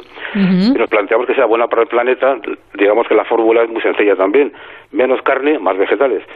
Pero cuanto menos carne comamos, digamos, eh, necesitaremos menos, vamos, menos extensión de tierra para alimentar al ganado, etcétera, etcétera. Y es más fácil alimentar a, a mil personas, digamos, a, base de vegetales, necesita menos extensión de terreno que alimentarlas a base de, carne. Pero claro, cuando llegamos al asunto del dinero, de cuánto nos cuesta una alimentación sana, ahí la cosa no está tan clara. Porque es cierto que las verduras no son, no son, digamos, tan baratas como parecen, ni la fruta, ni a lo mejor los productos frescos, y que ahora mismo hay una oferta inmensa de, de, cajas de cartón de colores variados con alimentos eh, ultraprocesados, en teoría baratos. Y aquí, claro, la cosa se pone un poco más difícil porque no es tan fácil, digamos, ni tan evidente que alimentarnos sanamente sea más barato que alimentarnos insana, eh, perdón, insosteniblemente. Ya, porque si hablamos de, de, la comida, también hay una huella que deja, ¿no? Esa huella alimentaria. Sí, efectivamente. Ahora mismo, por ejemplo, eh, si nos dedicamos a, a consumir muchos alimentos eh, eh, muy procesados, que, vienen ya eh, en bases además complejos, incluso mucho plástico, muchas latas, eh, tetrabricks, etcétera, etcétera, etcétera, ya tenemos una, una huella importante que sería pues el envasado y ahora sabemos todo el problema enorme que hay con los plásticos desechables que se están acumulando, digamos, en los mares, se, se transforman en micropartículas, los, los peces las ingieren y regresan a nuestra mesa, dentro de los pececillos y entra en nuestro cuerpo. Entonces ahí hay una huella importante. Y la otra huella importantísima de la alimentación es evidentemente el, consumo de carne o bien de vegetales, el balance, digamos, entre ser carnívoros o vegetarianos o veganos. Está bien, desde luego, eh, eh, pensar cómo comemos en nuestra casa, cómo comemos cuando vamos a, a un restaurante o cómo hacemos para preparar pues una un picnic, una merienda del cole de, de los niños, etcétera. Más vegetales y, hombre, si son de temporada, mejor, ¿no? Muchísimo mejor, por supuesto. La, ventaja es que antes a lo mejor lo he pintado un poco negro, en el sentido de que tal vez la alimentación sostenible no sea tan barata como parece, pero en realidad sí se puede uno alimentar muy sosteniblemente y, muy, eh, digamos, y, gastando poco dinero. Y el, truco es sencillo. Evidentemente, eh, los vegetales son más baratos que la carne, aunque hay ofertas de carne te quedas asombrado, como de, no sé, un kilo de carne por dos euros treinta y cosas así. Impresionante, pero bueno, en general los, vegetales son más baratos que la carne, por ejemplo, las, legumbres son muy baratas y cunden muchísimo. Y además hay eh, otro otro elemento a tener en cuenta, la temporada. Si compramos eh, vegetales de temporada nos saldrán también más baratos, eh, porque es mucho más, más caro, digamos, comprar, por ejemplo, fruta traída en avión desde Chile, que es muy corriente en los mercados españoles, evidentemente es cara, es lógico, hay que pagar el transporte. Pero si estamos un poco, digamos, al loro de las temporadas de frutas, verduras y tal, y vamos al mercado, preguntamos un poco, nos informamos, mira, ahora están, la, yo qué sé, las, mandarinas en oferta, porque están en temporada, o las fresquillas o tal, o tal, ahorramos bastante dinero, sí. Y de todas maneras, para ahorrar dinero en esto del, del, del comer bien y sostenible, la fórmula, eh, como se dice, magistral es cocinar. No falla. O sea, cocinar lo más posible y comer menos alimentos, digamos, de lata, por así decirlo. Aunque tampoco, que tampoco son malas, o sea, las latas de, de, pescado, sardinas y tal son geniales. Sí. Pero me refiero a vegetales, perdón, alimentos frescos, mucho vegetal, te lo llevas a casa y en dos minutos te haces unas ensaladas o unos guisos o unas comidas estupendas. Mm. Ahí sí se ahorra dinero, comerás mucho más sano y, y nuestro planeta, pues, en fin, lo pasará un poco mejor de cómo lo pasa. Claro, menos producto, menos producto elaborado, pero aquí, Jesús, tú ya sabes que la excusa de siempre es que no tengo tiempo. Claro, pero eso del tiempo, mira, es un, tema que hemos tocado a veces. Yo creo que en el fondo es un, cierto mito. O sea, y aquí me voy a poner eh, moralista, que sí. de vez en cuando. La, el tiempo medio de estancia ante el televisor en España es de como tres horas y cuarto diarias, medio, ¿eh? Ya. Entonces, claro, cocinar una cosa normalita todos los días puede ser media hora, tampoco hay que... Entonces yo, yo creo que muchas veces pensamos que estamos más asacanados de lo que estamos. Eh, por supuesto que hay, hay muchas personas que están realmente agobiadas y que no tienen tiempo material de cocinar, pero yo creo que hay muchas personas que alardean, digo, oh, Dios mío, no tengo tiempo, que dicen, hombre, tampoco está tanto, ¿no, chaval? Tendrás media orilla diaria para, no sé, hacerse una ensalada, un guiso sencillo. Sí, sí, sí, sí, Bueno, el caso es organizarse y poder tomar ese producto de temporada. Encima, si es de proximidad, también mejor, porque estamos fomentando un poquito nuestra la, economía de nuestro entorno y eso viene muy bien. Anima también, por supuesto, a, a los productores de, de, nuestro entorno a seguir, eh, a seguir produciendo, a seguir en el negocio. Claro, por supuesto. Si, si además eh, eh podemos comprar alimentos que han sido producidos en un radio no muy lejano eh, alrededor de nuestra casa, pues muchísimo mejor, por supuesto. Aunque hay, tengo que ser realista. O sea, ahora mismo hay un comercio mundial de la alimentación y lo que es, lo que es bastante absurdo, creo yo, es pagar 5 euros por una, una tarrina de plástico pequeñita con arándanos eh, por procedentes de la otra parte del mundo. No sé si es absurdo. Pero claro, por ejemplo, la mayor parte de los garbanzos que, eh, se consumen en España vienen de, México y es un comercio, digamos, muy establecido y, y en fin. Pero esto me lo dices de verdad, los garbanzos que consumimos aquí vienen de México. Sí, es cierto. la, la, mayoría de los garbanzos que se consumen en España, aparte de los pedros y llanos fantásticos locales, vienen de México y de Turquía en general.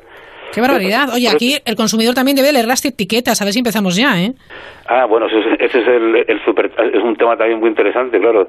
Eh, el, el, consumidor armado de una lupa muchas veces, lupa potente, además, eh, va al mercado y, ve cosas sorprendentes en las etiquetas. Por ejemplo, un, un, un, pan de estos envasado, un pan de molde envasado, que tiene nada menos que 34 ingredientes. Pero ¿por, qué demonios tiene 34 ingredientes un pan cuando debería tener 3? Se supone harina, agua, levadura, en fin. Ya. Tal. ya, ya, sí, sí, sí. Pues es, bastante sorprendente, sí. Decías, ¿tenéis algún ejemplo más que siempre es muy ilustrativo?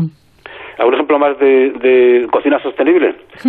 Pues sí, por ejemplo, eh, lo que decía antes, eh, cuando he, hablado mal de las latas, eh, cuidado, o sea, quiero decir, las latas de conserva de toda la vida, sardinas, eh, Bueno, son muy nutritivas, ¿eh? Son, son perfectas, son auténticas bombas alimenticias deliciosas. Exacto, sí. Además, no tiene nada que ver ese tipo de alimentos con los ultraprocesados, como por ejemplo los cereales de desayuno, es una cosa que se ha extendido muchísimo, se consideran sanos y son todo lo contrario, porque llevan hasta un 55% de azúcar, es una locura, es un, es, un cereal, digamos, machacado, triturado, rebozado en azúcar hasta decir basta, lo echamos en la leche y, pensamos que estamos comiendo sano, pero es todo lo contrario. Mejor sería comer un bocadillo de sardinas de lata, por ejemplo. y tanto. Bueno, el, consumidor también debe ser responsable cuando hace la compra, cuando hace la lista de la compra, cuando cumple lo que ha puesto en la lista de la compra y ver a las etiquetas, eh, tener confianza, establecer ese, ese vínculo con, con, con la persona, que, con el tendero de toda la vida porque yo creo que es el que nos va también a, resolver algunas dudas y les invitamos a todos a, consumir eh, productos de temporada, más vegetales, productos eh, de proximidad, por supuesto, y comer menos, pues ese producto elaborado y sobre todo azucarado, que ya, bueno, es repetir lo mismo siempre, ¿no? También tienes que ver un poquito por nuestra salud, además de ver por nuestro planeta. Jesús, eh, nos has hablado en el inicio de esta charla de huella ecológica. Si te parece, la próxima semana hablamos de nuestra huella ecológica, ¿te parece? Muy bien, buena idea. Pues venga, hasta la próxima semana, Jesús. Gracias. Hasta luego. Adiós. Para participar en la mirilla, la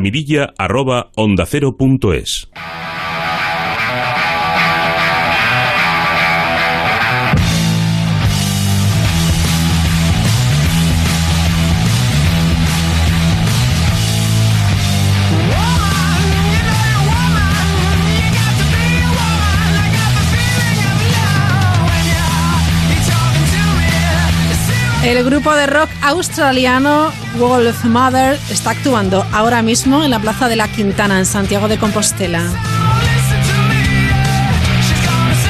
Lo digo porque si está cerca puede ir, no es necesario bueno, pues retirar mi invitación. O sea que si están por el lugar y ya los oyen de lejos, que es bastante probable, y quieren sumarse a la fiesta, pues ya saben. Wolf Mother.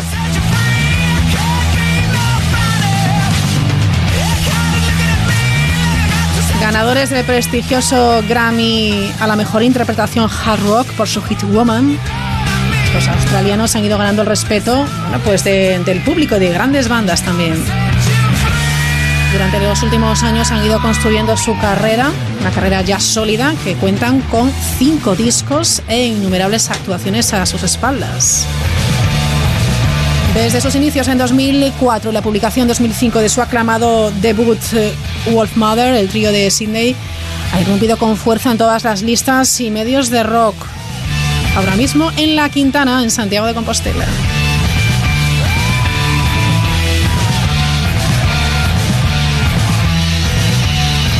Les invitamos también a contarnos a través del correo electrónico del programa, ya saben, la onda es las actuaciones más próximas o si quieren recomendarnos algo del ámbito cultural o social que podamos, por supuesto, darle eco en la mirilla. Seguimos.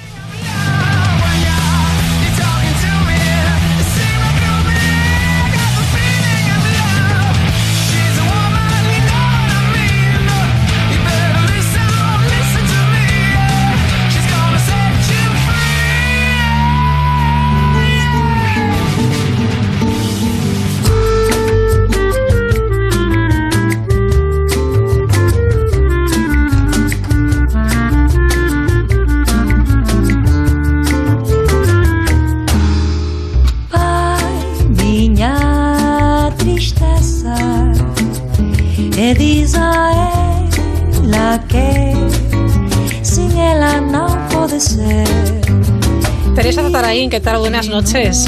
Buenas noches, Raquel. Hemos elegido esta música para empezar una nueva edición contigo en la mirilla. No sé si te gusta. Encanta, sabes que es de que, si, las es cosas... que si me dices que no, me dejas hundidísimo. No, ya sabes que me gusta mucho esa aportación tuya de buscar músicas especiales. Esta no sé por qué, eh, este disco además, eh, yo lo escuché y, y- y me recordó a ti. Pero dinos quién es, porque yo... Bueno, es, es Batapá, que es un, es un grupo además de Vigo, que hace versiones de, de canciones de bossa nova, Ah. Sí. blues también. y, y yo creo que acompaña muy bien así estas noches de, de verano, Muy de bonita. sosiego, de brisita así cálida. Sí, sí. Qué bonito es el verano y qué bien estamos trabajando en Qué verano. bien, estamos empezando aquí otro verano, Otro Raquel. verano más. Que nos cae encima. ¿eh? Hombre, fabuloso. Estamos encantados de que repitas. Pues igualmente. Eh, espero que no te arrepientas en mitad del verano, porque contigo vamos a descubrir, como siempre, un universo de, de autores, de historias, de libros, de cuentos. Yo no sé qué tienen los, los libros para, para ti, Teresa. Ah, pues, eh, pues te abren ventanas y mucha inventiva, ¿no? me, dan muchas ideas, eh, en fin, no sé, me, me gusta, los necesito. Los necesito. Los necesito, Me sí, encanta. Y además los compartes con. En este caso con los oyentes de, de la mirilla, que está Eh, Lo- francamente bien. los leo ya un poco diferente, ¿no? Porque cuando alguno me gusta pienso, Sí. este verano hay que compartir esto, ¿no? Ah, qué bueno, Sí, qué sí. generoso. No te los quedas. Me los quedo, pero, pero pienso en ellos, pues eh, de otra manera abro, abro un poquito el, Está el bien, prisma, ¿no? está bien. Bueno, eh, Teresa Zatarain es periodista, es compañera, por supuesto, eh, y es editora, que te embarcas en la aventura de, de la, de la editorial. ¿Cómo, ¿Cómo va? Bueno, vamos despacito, pero vamos avanzando. Creo Es- que ediciones. No es, eh, no es, eh, una tarea sencilla, pero ya lo sabíamos y vamos a nuestro ritmo y sobre todo pues nos da mucha satisfacción y, y- y- y buenos momentos, ¿no? También nuestras pequeñas preocupaciones eh, Ya, económicas, ya, ya. pero eh, bueno, eh, la motivación es ese universo. Hombre, pero tenéis muy buenas noticias, porque fíjate el volumen de Antonio Teijeiro, ¿qué me dices? Pues hemos tenido buenas noticias. Sí. Eh, el Antonio Tejero fue premio nacional y se ha notado, tarda un poquito, el mercado va más lento siempre, Sí. pero sí se ha notado en las ventas y luego, bueno, pues de lo que vamos a hablar hoy también es una noticia muy buena. ¿eh? Efectivamente, porque vamos a hablar de lo que guardan los libros, porque siempre hay algo que pervive entre las líneas impresas en cada volumen que nosotros abrimos, y es que a veces un libro se duerme tras una primera edición pasa sin hacer demasiado ruido y pues tiempo después, por alguna circunstancia, resurge de nuevo, se cuela otra vez en los estantes de las librerías, son esos libros, historias que parecen tener una vida propia y que se resisten afortunadamente a quedarse atrás. Hoy Teresa vas a hablarnos de un libro que... Eh, tiempo después de su lanzamiento, ha regresado y con mucha fuerza a las librerías. Hablamos de Lucas, de la autora Mar Nieto, que vio la luz en el año 2015, pero ha sido hace unos meses cuando se ha reactivado su demanda y se ha empezado a hablar de él. Acaba de, ver su tercera edición. Cuéntanos, ¿cómo ha sido? Pues eh, efectivamente, Raquel, hoy quiero comenzar este espacio, este programa, hablando de Lucas. Primero porque es una historia muy especial, es un libro pues de esos que merece la pena leer, así de sencillo. Luego porque numerosos medios han estado hablando estos meses atrás de, este, de este libro, em, así que como no iba a hacerlo yo hoy, siendo su editora en este espacio que va de historias de libros y demás, ¿no? Y por último, porque Lucas es un libro con muchas historias alrededor, eh, de esas que se van entrelazando y a nosotras nos gusta mucho tirar del hilo y contar. Verás, en la primavera de 2013 Mm, conozco a Mar Nieto, autora de Lucas. Eh, ella mm, tenía una historia que escribir, según me dijo, una experiencia intensa que narrar, vivida 16 años antes, cuando perdió a su hijo de 6 años. Esta veterana maestra de la enseñanza pública que desde siempre ha escrito los poemas y relatos con los que enseña a sus pequeños alumnos, creía que había llegado el momento de narrar aquella vivencia intensa, de convertirla en un libro. Había pasado el tiempo necesario necesario, además desde la pérdida, y podía ya volver la vista atrás desde la serenidad.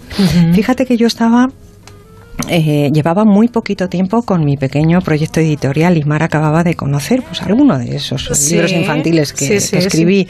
En fin, una librera amiga eh, común de las dos nos puso en contacto y se cruzaron nuestros caminos. Te diré que en nuestro primer encuentro Fíjate, casi me comprometí, bueno, me comprometí a leer, por supuesto, y a publicar un libro que todavía no estaba escrito. algo bastante insólito, inaudito, ¿no?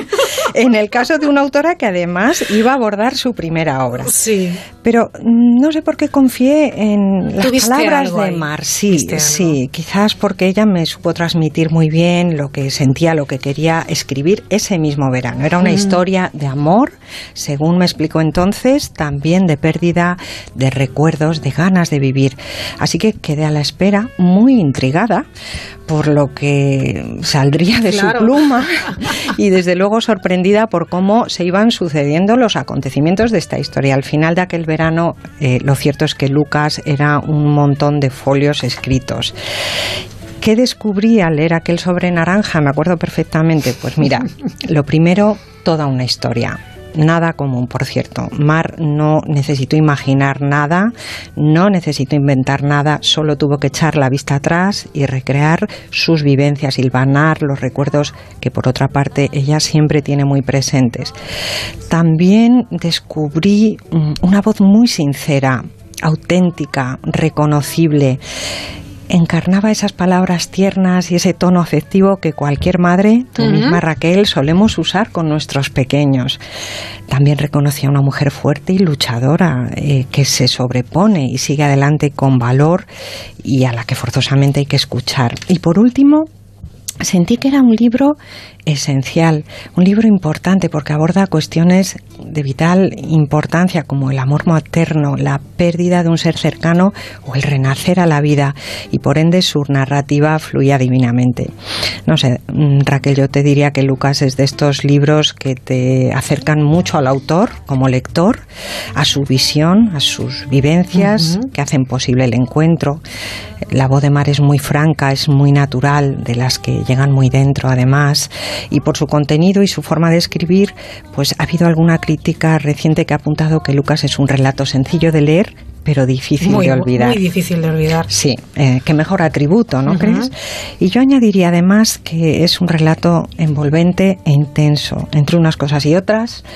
El libro se editó casi dos años después, pero, pero ahí salió. En el 2015, efectivamente, es un libro difícil de olvidar y además que no queremos olvidar. No queremos olvidar. Desde luego que no, porque es eh, francamente especial. En abril de 2018 se hizo una segunda edición y muy pronto una tercera. ¿Qué es lo que pasó? Ah, pues algo un poco insólito, la verdad, y con lo que nadie contábamos, otra historia más, otro hilo extraño que sale de, Lucas, ¿no? Y es que Lucas se volvió canción en la voz, nada más y nada menos que de una de nuestras mejores artistas.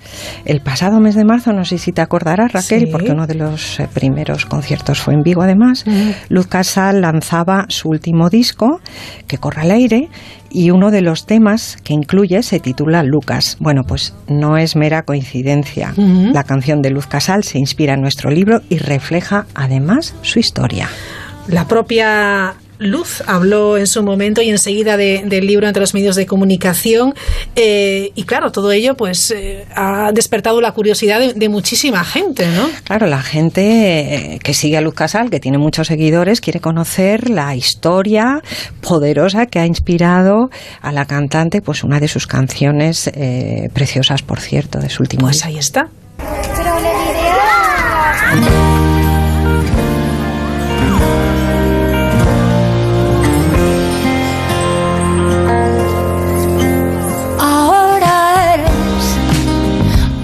Estrella en el cielo, un rumor en el viento, una cinta en mi pelo, algo dulce en mi boca, una luz que nos toca, eso es. Lucas se ha vuelto canción y su memoria un poema Sus besos son de algodón. Qué hermosura de canción. Maravillosa. Yo la oigo y no me canso, ¿eh? Yo la oigo y no me canso tampoco. La verdad es que es una maravilla. Hay una pregunta inevitable, claro. Nos preguntamos cómo llega a manos de Luz Casal el libro de mar. Pues de nuevo los hilos que se enredan alrededor del libro. En Lucas hay una serie de personajes entre los cuales tengo el eh, honor de encontrarme que rodean a Mar en el verano que escribe su historia. Otro asunto singular es que no te puedes imaginar a una docena de personajes de un libro acompañando a Mar cuando Luzca salta su concierto en Vigo. O sea, son cosas.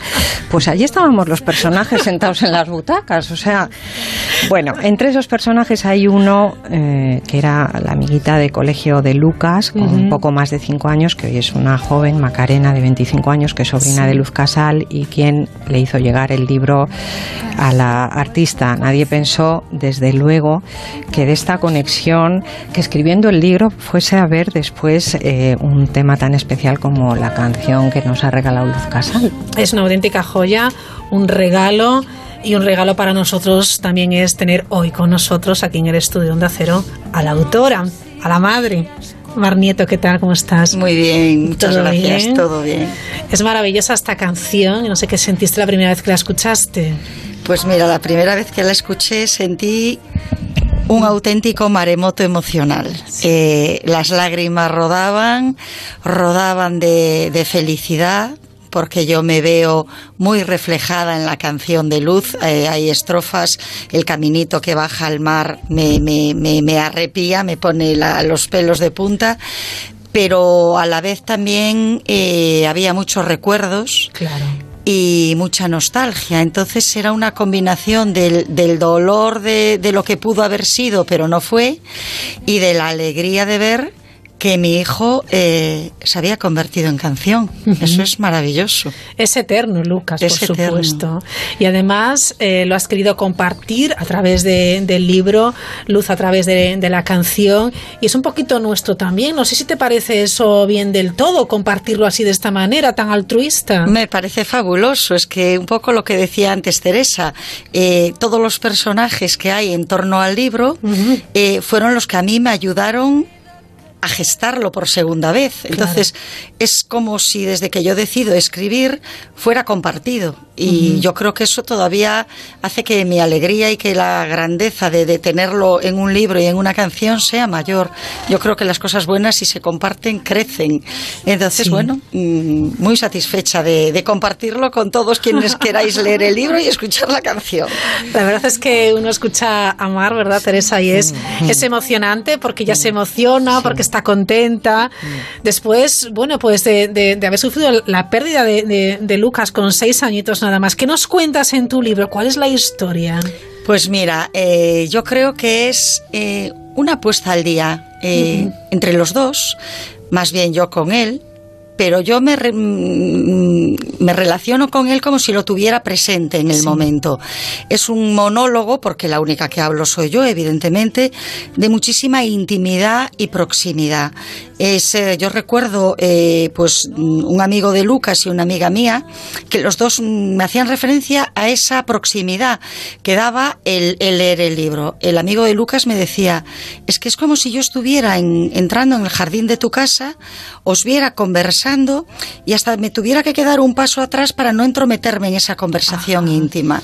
Y una amiga mía me decía, Mar, es que es como si yo estuviera a tu lado durante todo el proceso de ese monólogo con Lucas. Entonces es muy próximo y yo en ese monólogo un poco le, recuerdo pues todo lo que lo quiero, eh, que sigue estando en todas las cosas maravillosas que hay en la vida.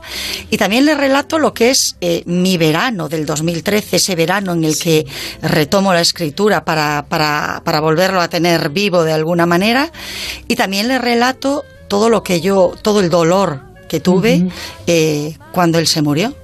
Hay pasajes del libro, yo no sé si a Teresa le pasó y quiere hablar de ello, ¿no? Yo contaré que yo me emocioné hasta tal punto que, que, bueno, es que rodaba las, las lágrimas eh, por, por, por, mi, por mi rostro porque era, eh, me llegó tan dentro eh, ese sentimiento que no pude evitarlo. es un, poder el que, el, el, que a través de la, del libro, de la literatura, de tus líneas has conseguido, que a mí me parece una magia impresionante. Yo no sé qué sentías tú cuando escribías. Uf, el proceso estuvo, si hay hay una palabra que lo puede definir, rodeado de amor, muchísimo amor. Entonces fue... Claro, porque no es un libro triste. No, para nada. Que no se equivoque. para nada. No, no, no, no. es emoción pura y dura, es, pero es emoción. Mm, claro, es eh, vida, amor y un chorreo de emociones y de sentimientos, pero como, como en la vida misma, con sus días de sol, de arco iris, con la alegría de cuando yo por la noche le contaba un cuento de cuando corríamos por la orilla. Pero sí, a la página siguiente con, con el dolor de la pérdida. Entonces es una combinación de, de, vida, realmente es vida, porque la vida no es estar todo el rato riendo, te, tenemos momentos para todo. Evidentemente tú lees el libro y no te quedas indiferente, Te, te, hace, te remueve. Pero bueno, mm, yo es que la historia que tenía que contar era una historia que removía y creo que removernos entre las emociones y los sentimientos, yo creo que es positivo. Yo creo que debemos hacerlo, porque a veces eh, no sabemos qué hacer, Teresa, cuando nos encontramos ante una situación tan dura como esta, como la pérdida de un niño de un hijo con seis años, y quizás nos ayude también la lectura de este libro a ello, ¿no? Yo creo que completamente. Es que yo descubrí, mm, a ver, eh, sinceramente, cuando, cuando yo recibo el, el original, eh, eh, me da un poco de reparo ver con qué me voy a encontrar, porque parece que a todos nos asusta el tema de perder un hijo. Es una pérdida, pues probablemente la peor. Yo creo que sí, efectivamente. Entonces, mi sorpresa fue, mm, pues, sumergirte en, un lenguaje que todos entendemos. Por supuesto, todos eh, somos empáticos con, alguien eh, que, ha perdido un hijo, pero es que hay mucho más ahí, ¿no? Es como ser un testigo indiscreto de una intimidad que reconocemos, porque los que hemos tenido un, hijo hemos disfrutado, hemos eh, esa ternura, el culetín, el eh, no sé, palabras que incluso dices, uy, si pensé que esto solo lo hacía yo, solo lo decía yo, solo lo sentía yo. Entonces, eh, no sé, y luego, mm, aparte del, del, amor materno, que es maravilloso, cómo se expresa, cómo va fluyendo, ¿no? Tan, tan delicadamente y tan naturalmente, pues eh, yo veo eh, eh, una mujer que se va recuperando, ¿no? Son dos voces. Está la Mar de hace 16 años, de 16 años antes, la mujer rota que ha perdido a su hijo y que dice cosas que te rompen el corazón porque son, son, son casi, son tan esenciales, ¿no? esa es, es la pena desnuda, pero después te encuentras a la mujer que ha sido capaz de recuperarse, a la mujer que, que, sigue eh, eh, criando a sus eh, hijas, que vive y que además, como es Mar, es vital, quiere reír y quiere vivir y la vida le sigue ofreciendo muchas oportunidades. Eso es el libro, ¿no? Es un libro que no te deja indiferente, por supuesto. Y tanto, llega el momento en el que también Mar cuenta cómo se atreve a abrir el baúl ese baúl lleno de, recuerdos y de cosas que puedes tocar y que puedes. Eso fue un ejercicio para Mar, entiendo que brutal, ¿no? Sí, a ver, yo ese verano tenía muy claro que antes de escribir quería volver a sumergirme en toda la historia. Entonces era eh, visitar los sitios más emblemáticos para Lucas y para mí, volver a ver todas las fotos, todos los vídeos y abrir el baúl. Sí, abrir el baúl fue lo más duro. Yo al principio creí que lo más duro iban a ser los vídeos. En los vídeos es todo demasiado evidente. La imagen es evidente y hasta su voz es evidente. En el baúl no hay evidencias todo es recuerdo y emoción y sentimiento y volver a encontrar pues sus trabajos del cole, sus primeros zapatos, eh, su traje del bautizo, el dibujo que hizo y que todo, Es que ese baúl huele a Lucas, claro. Huele, es que el libro está lleno de sensaciones. Oye, Mar, yo te quiero hacer una pregunta. Yo he visto ese baúl con Mar. Yo mm, al principio no me atrevía a, a pedirle determinadas cosas, pero luego hemos ido pues estrechando nuestra amistad también y le he ido pidiendo, oye Martín, yo quiero ver ese baúl, ¿se puede? Sí, hemos abierto el baúl, pero eh, dinos tú, ese baúl, ¿Lo abres cuando vas a escribir por primera vez? Mm, a ver, yo en ese baúl lo que tenía muy claro era que yo no tenía, no quería tener una casa mausoleo. Lo tenía muy claro, sobre todo por el bienestar psíquico mío y de mis hijas. Y de las niñas. Era evidente. Eh, la verdad, yo no soy, no, no me quedo con las cosas. Yo creo que, eh, pues es otra de mis reflexiones importantes. Las fotos más bonitas las tienes en el corazón. O sea, lo material no le doy mucho significado. Mm, la mayor parte de los juguetes de mi hijo. Una vez que pasa la edad, bueno, si me desvío de la pregunta, retómame. no te preocupes, el programa es todo tuyo. Eh, los juguetes, una vez que mis hijas disfrutan de los juguetes que fueron de su hermano, yo los regalo, no tiene sentido, no, no me aportan nada, lo más bonito lo tengo dentro, ¿no? Eh, su ropa lo mismo. Ahora, sí que hay determinadas cosas mm, que quiero mantener. Aquel pantalón que le valió tantos años, aquel juboncito de la Ana que le hice. Y eso es lo que poco a poco se fue quedando en el baúl.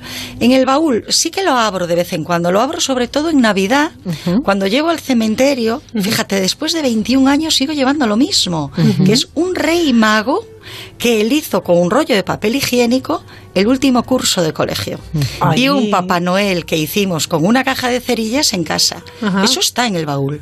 Y yo a esa parte del baúl accedo todos los años porque voy a coger esos adornos para llevarle al cementerio y ponerle lo que él hizo con sus manos.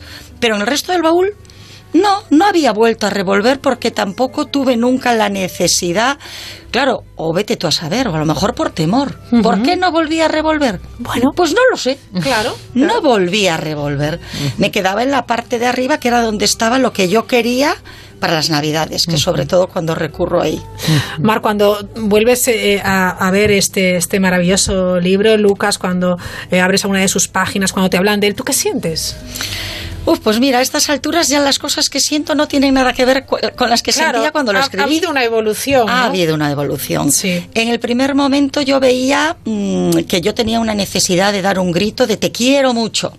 Y bueno, pues la mejor manera de gritar y de que se oiga en todo el territorio que quieres a alguien es escribir un libro. Sí. Luego me fui dando cuenta que yo al escribir el libro, tal vez lo que había querido hacer era hacerlo eterno, hacerle un regalo maravilloso como es, hijo mío, vas a estar ya no solo conmigo, sino mm, entre todos los que te quisimos, te reconstruimos en el libro y te tenemos aquí, es un regalo para ti. Pero es que ahora veo que es al revés, ahora veo que el regalo me lo está haciendo él a mí. Yo hoy no estaría aquí. Claro. Si no fuera por toda la historia derivada. ¿Quién se hace el regalo a quién? Entonces, yo misma, en torno a las reflexiones con el libro, voy variando porque, porque voy evolucionando, porque voy viviendo. según qué momento. Sí. ¿Amor y pérdida son compatibles? Sí.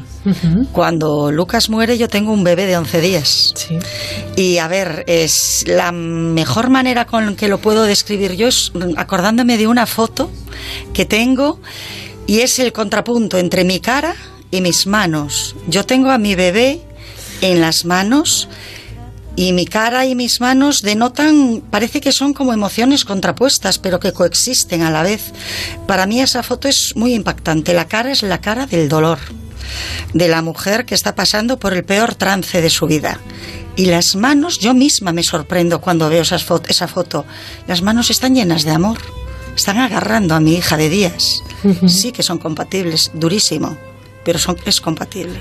Una mujer valiente. ya lo creo. Una mujer, valiente, vital y... En fin, no sé. Una mujer que no se ha asustado a la hora de hablar, ¿verdad? De, del hijo perdido. Tuvieron que pasar 16 años. También es verdad. Vamos a ver. Todo requiere un, un proceso y esa, y esa evolución. Pero no lo vemos como, o que nadie lo vea, digo yo no lo sé, vosotros me diréis, editora y autora, un libro como de, de autoayuda, de ayuda, de... No, primero... Mira qué cara me ha puesto. No, no, no, no, no, es que lo hemos hablado, lo hemos hablado muchas veces. Sí, hay gente que pensará, bueno, esto está escrito para esto.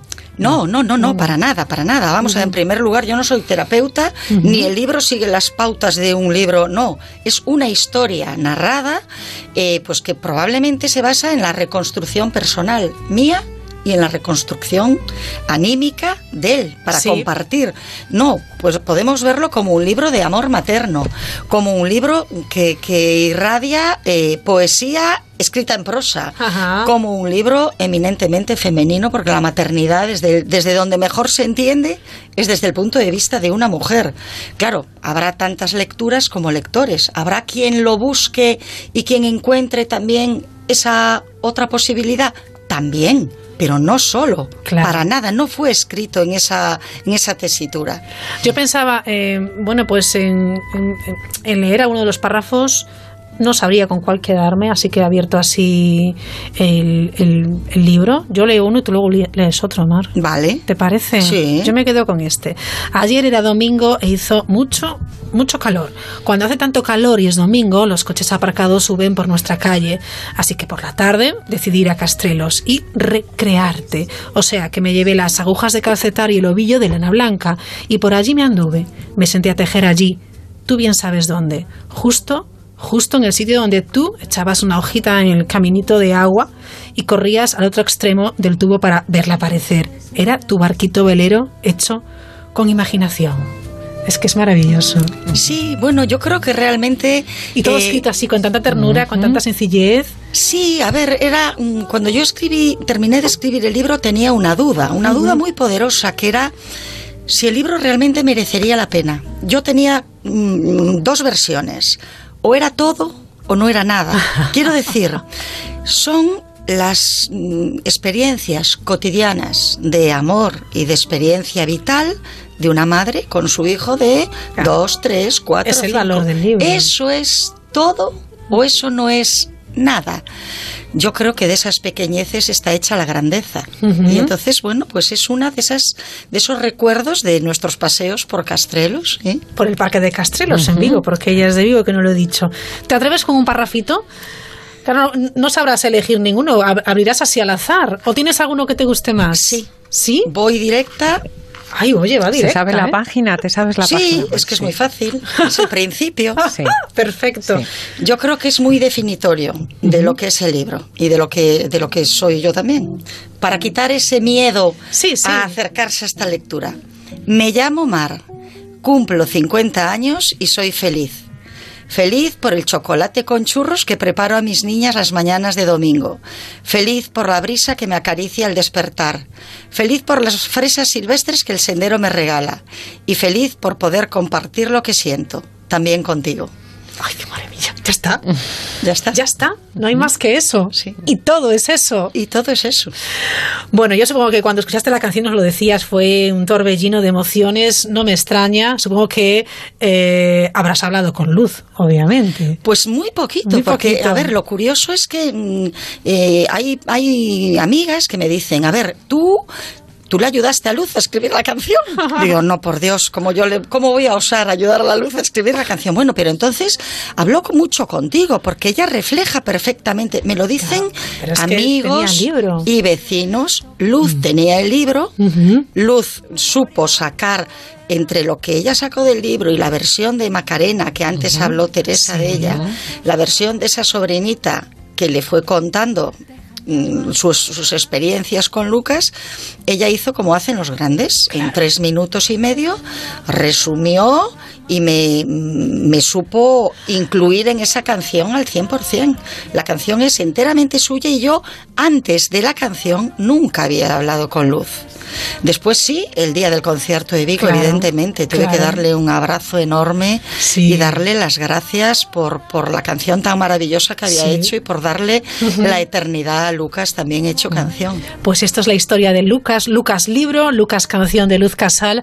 Mar Nieto, gracias por estar con nosotros, por compartir con nosotros también la historia de, de tu hijo, de Lucas, por hacerlo eterno y, y universal. Eh, ha sido un verdadero placer, sigue disfrutándolo. Gracias a vosotros. Gracias, Mar.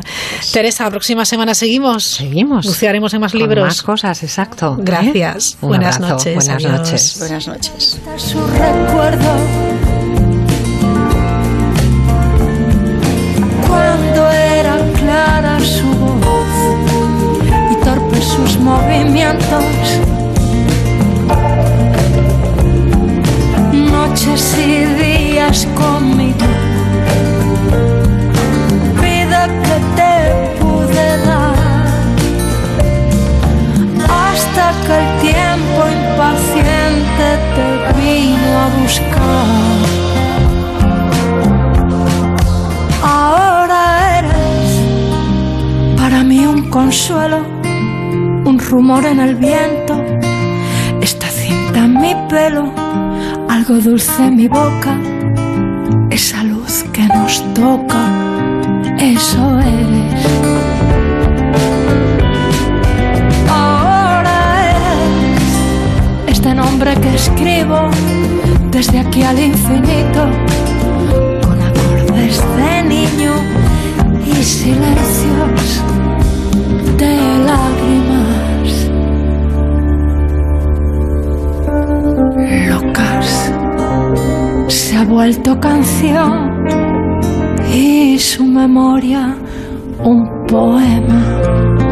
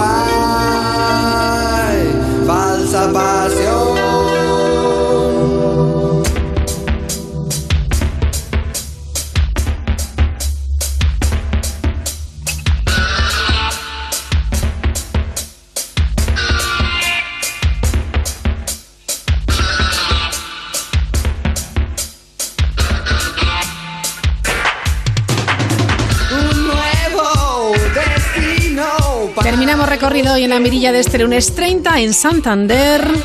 El Festival Intercultural de las Naciones ultima ya los detalles de la programación de su deci- decimotercera edición en Santander.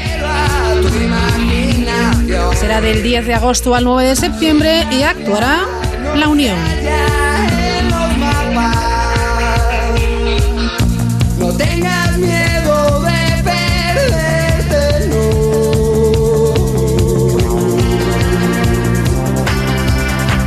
Subir al escenario el día 28 de agosto con entradas a 5 euros.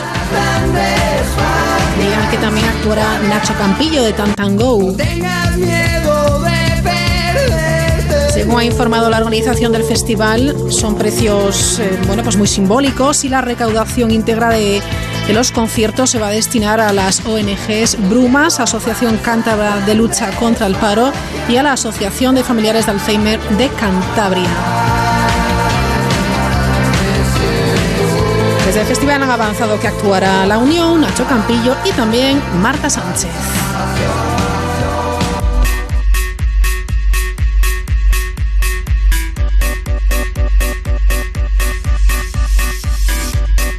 Esta es la que decidió por fin hablar. Será el jueves 30 de agosto, 10 euros la entrada. Estos dos conciertos, La Unión, Marta Sánchez, de esta decimotercera edición que celebrará en el aparcamiento de los campos de sport de El Sardinero y en la nueva y en la que nuevamente se ofrecerá lo mejor de cada país en lo gastronómico y por supuesto también en lo cultural. Este verano han indicado el festival vol- volverá a perseguir tres objetivos principales: la integración sociocultural en la ciudad de Santander, ser un referente turístico y la celebración de actividades solidarias en apoyo a diferentes colectivos sociales.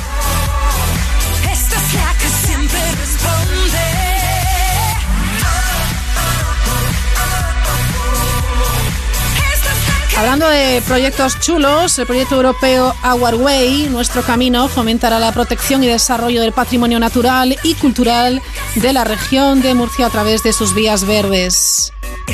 Murcia acogió recientemente la reunión de lanzamiento de este proyecto que se enmarca en los programas Interreg de la Unión Europea y que está liderado por la comunidad autónoma. La iniciativa, además de la participación española a través de la región de Murcia, cuenta con socios de otros seis países de la Unión Europea, como Irlanda, Polonia, Francia, Hungría, Bulgaria y Bélgica. Un proyecto que tendrá una duración de cuatro años y medio hasta noviembre de 2022 y analizará las políticas existentes sobre vías verdes en cada una de las seis regiones que participan con el fin eh, de identificar y transferir las mejores prácticas disponibles para posteriormente diseñar e implementar seis planes de acción para estas regiones.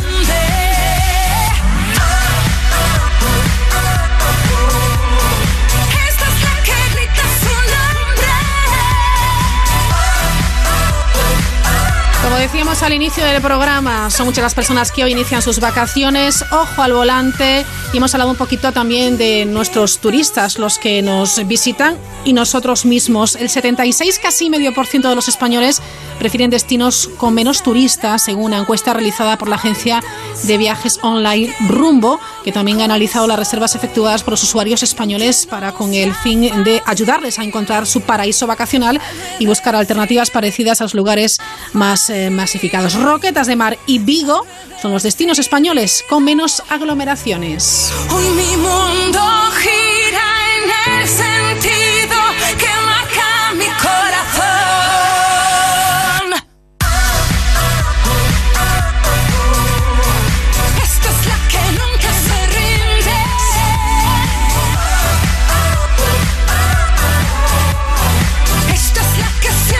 Nos vamos, Luis Cervera en el control técnico. Les ha hablado como siempre Raquel Sánchez. Mañana volvemos a la misma hora, 9, 8 en Canarias. Que disfruten de esta noche de verano.